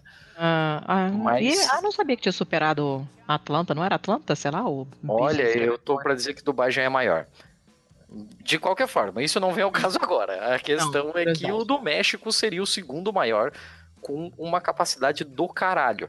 Hum. Ah, quem tá por trás desse investimento todo é um cara que a gente conhece muito bem aqui no Brasil, chamado Carlos Slim. O Carlos Slim, ele tem no México o apelido de Midas, e ele é bem conhecido aqui no, na nossa terrinha Brasilis, porque ele é dono da Telmex e, e aqui no Brasil ele comprou uma participação na- da Globopar na Olha. TV a cabo net. Então, Menino. então o cara é um barão do caralho. Sabe aquele negócio de, de que agora você vê nas propagandas é sempre claro e net? Ele é o dono da fucking Claro. Ele é o dono da porra toda. Só. Ele tem a segunda maior empresa de celulares do país. Ele tem parte da Philip Morris. Ele tem um império. Um império. Ele tem 3% Pessoa- da Apple. Pessoa Ele- singela. Ele é um, um absurdo de rico. E ele botou na cabeça de se meter no investimento desse aeroporto. Então, o que que acontece? A questão é que o aeroporto vai ser construído no nordeste do México, numa área que antes era um charco. E essa área, ele é a o que restou do antigo lago Texcoco. Esse Uhum. lago Texcoco, ele hum, como desgraça pouco é bobagem, né? Ele é um lago que já tinha sido drenado pelos conquistadores espanhóis no século XVII, depois que Ah, eles que bom. destruíram ó, a cidade azteca de Tenochtitlan. Então, tipo, eh, você já tem um, um mar de merda aí, né? Você tinha uma civilização, chegou o pau no cu do, do espanhol, destruiu a porra toda, secou o lago, drenou o lago. Agora tem um, um resquício do lago e agora eles querem destruir a porra do resquício do lago pra fazer um aeroporto. Ah, Que o- coisa o governo- ótima. o governo mexicano tá, tá apertando para terminar essa obra. A obra ela mexe com centenas de pessoas em volta, inclusive muitos dos indígenas na ruas, os narruas. E Uhum. o governo adquiriu o território assim e tá fazendo tudo do jeito a moda caralho, como a gente muito bem conhece quando as coisas acontecem aqui no Brasil também. Um abraço Belo Monte. Ah, Ah, por que, que essa notícia tá no feio, então, e não no, no mal? É porque a gente ainda vê um pouco de esperança no mundo e os movimentos sociais estão bastante mobilizados. Eles, inclusive, se alguém quiser procurar no Twitter, eles estão com a hashtag prefiro. Ah, meu espanhol. Eu falar hashtag e depois espanhol é foda. Eu prefiro el lago. Eu prefiro o lago. Assim, a- as consequências são absurdas. É à beira de um desastre ambiental. Tem 250 espécies de pássaros na região. Tem um aquífero. lá, lá, lá. Então, assim, ó, abraça essa matéria. Essa matéria do Al Jazeera tá foda. Lerei lá. Eu fecho por aqui. Sim, senhor. Então acabamos. A gente já falou isso. onde achar a gente? Não me lembro se a gente falou no começo. Não, você só fez é, propaganda do seu blog, propaganda de onde você fala. Você só faz propaganda sua agora. Que fiz uma autopropaganda. assim, parece uma pessoa horrível. É, se quiser falar com a gente, tem, não, tem, não falta jeito de falar com a gente, pelo amor de Deus. Tem, como a gente já falou, o site, que é o www.pistolando.com, sem BR. Está lindo, vão lá elogiar, que ficou maravilhoso. Deixem comentários nos posts dos podcasts, porque aí todo mundo vê e a gente pode fazer uma discussãozinha bacana. Se não quiser, manda um e-mail para contato@pistolando.com. Nós estamos no Twitter, arroba pistolandopod. Nós estamos no Instagram, arroba pistolandopod, mas muito raras as postagens, então pode, por enquanto pode fingir que não estamos. É, provavelmente vocês vão falar comigo, se vocês falarem com a gente em qualquer um desses canais, porque sou eu que estou eternamente online, eu moro na internet. É, tanto faz, a gente responde de qualquer maneira. Ficamos muito, muito felizes quando tem feedback. A gente precisa saber o que, que a gente está fazendo é, de bom, o que, que a gente, principalmente o que a gente está fazendo de ruim, o que, que precisa melhorar. Então, não hesitem em apontar erros, em apontar coisas que podem ser melhoradas. A gente jura que a gente não é, é Esqueci a palavra em português. Como é que é isso? Que a pessoa é sensível demais. Tem uma palavra italiana tão maravilhosa pra isso, pra pessoa que leva tudo. Sensível demais? Não é sensível demais, é a pessoa que se ofende por pouco. Uma palavra pra isso em português?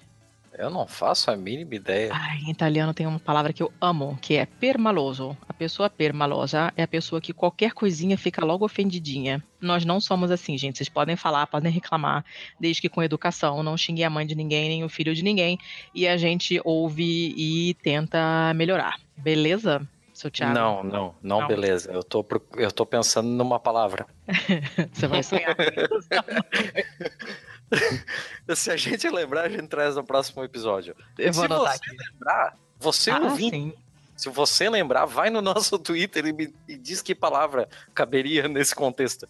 Por favor. Ah, última coisa antes da gente fechar. A hashtag Mulheres Podcasters, que a gente não tem mencionado porque os programas têm ficado gigantes, então não tem dado tempo. Eu vou falar bem rápido. Pra Esse quem ainda não vai. vai ficar, mas foda-se. Pra quem não sabe ainda, Mulheres Podcasters é uma ação de iniciativa do programa Ponto G, desenvolvida para divulgar o trabalho de mulheres na mídia podcast mostrar para todo ouvinte que sempre existiram mulheres na comunidade de podcasts do Brasil. A gente apoia essa iniciativa porque eu sou mulher e estou aqui podcastando. É, apoio você também quando você compartilhar o nosso programa ou o programa qualquer outro que tenha mulheres fixas no elenco.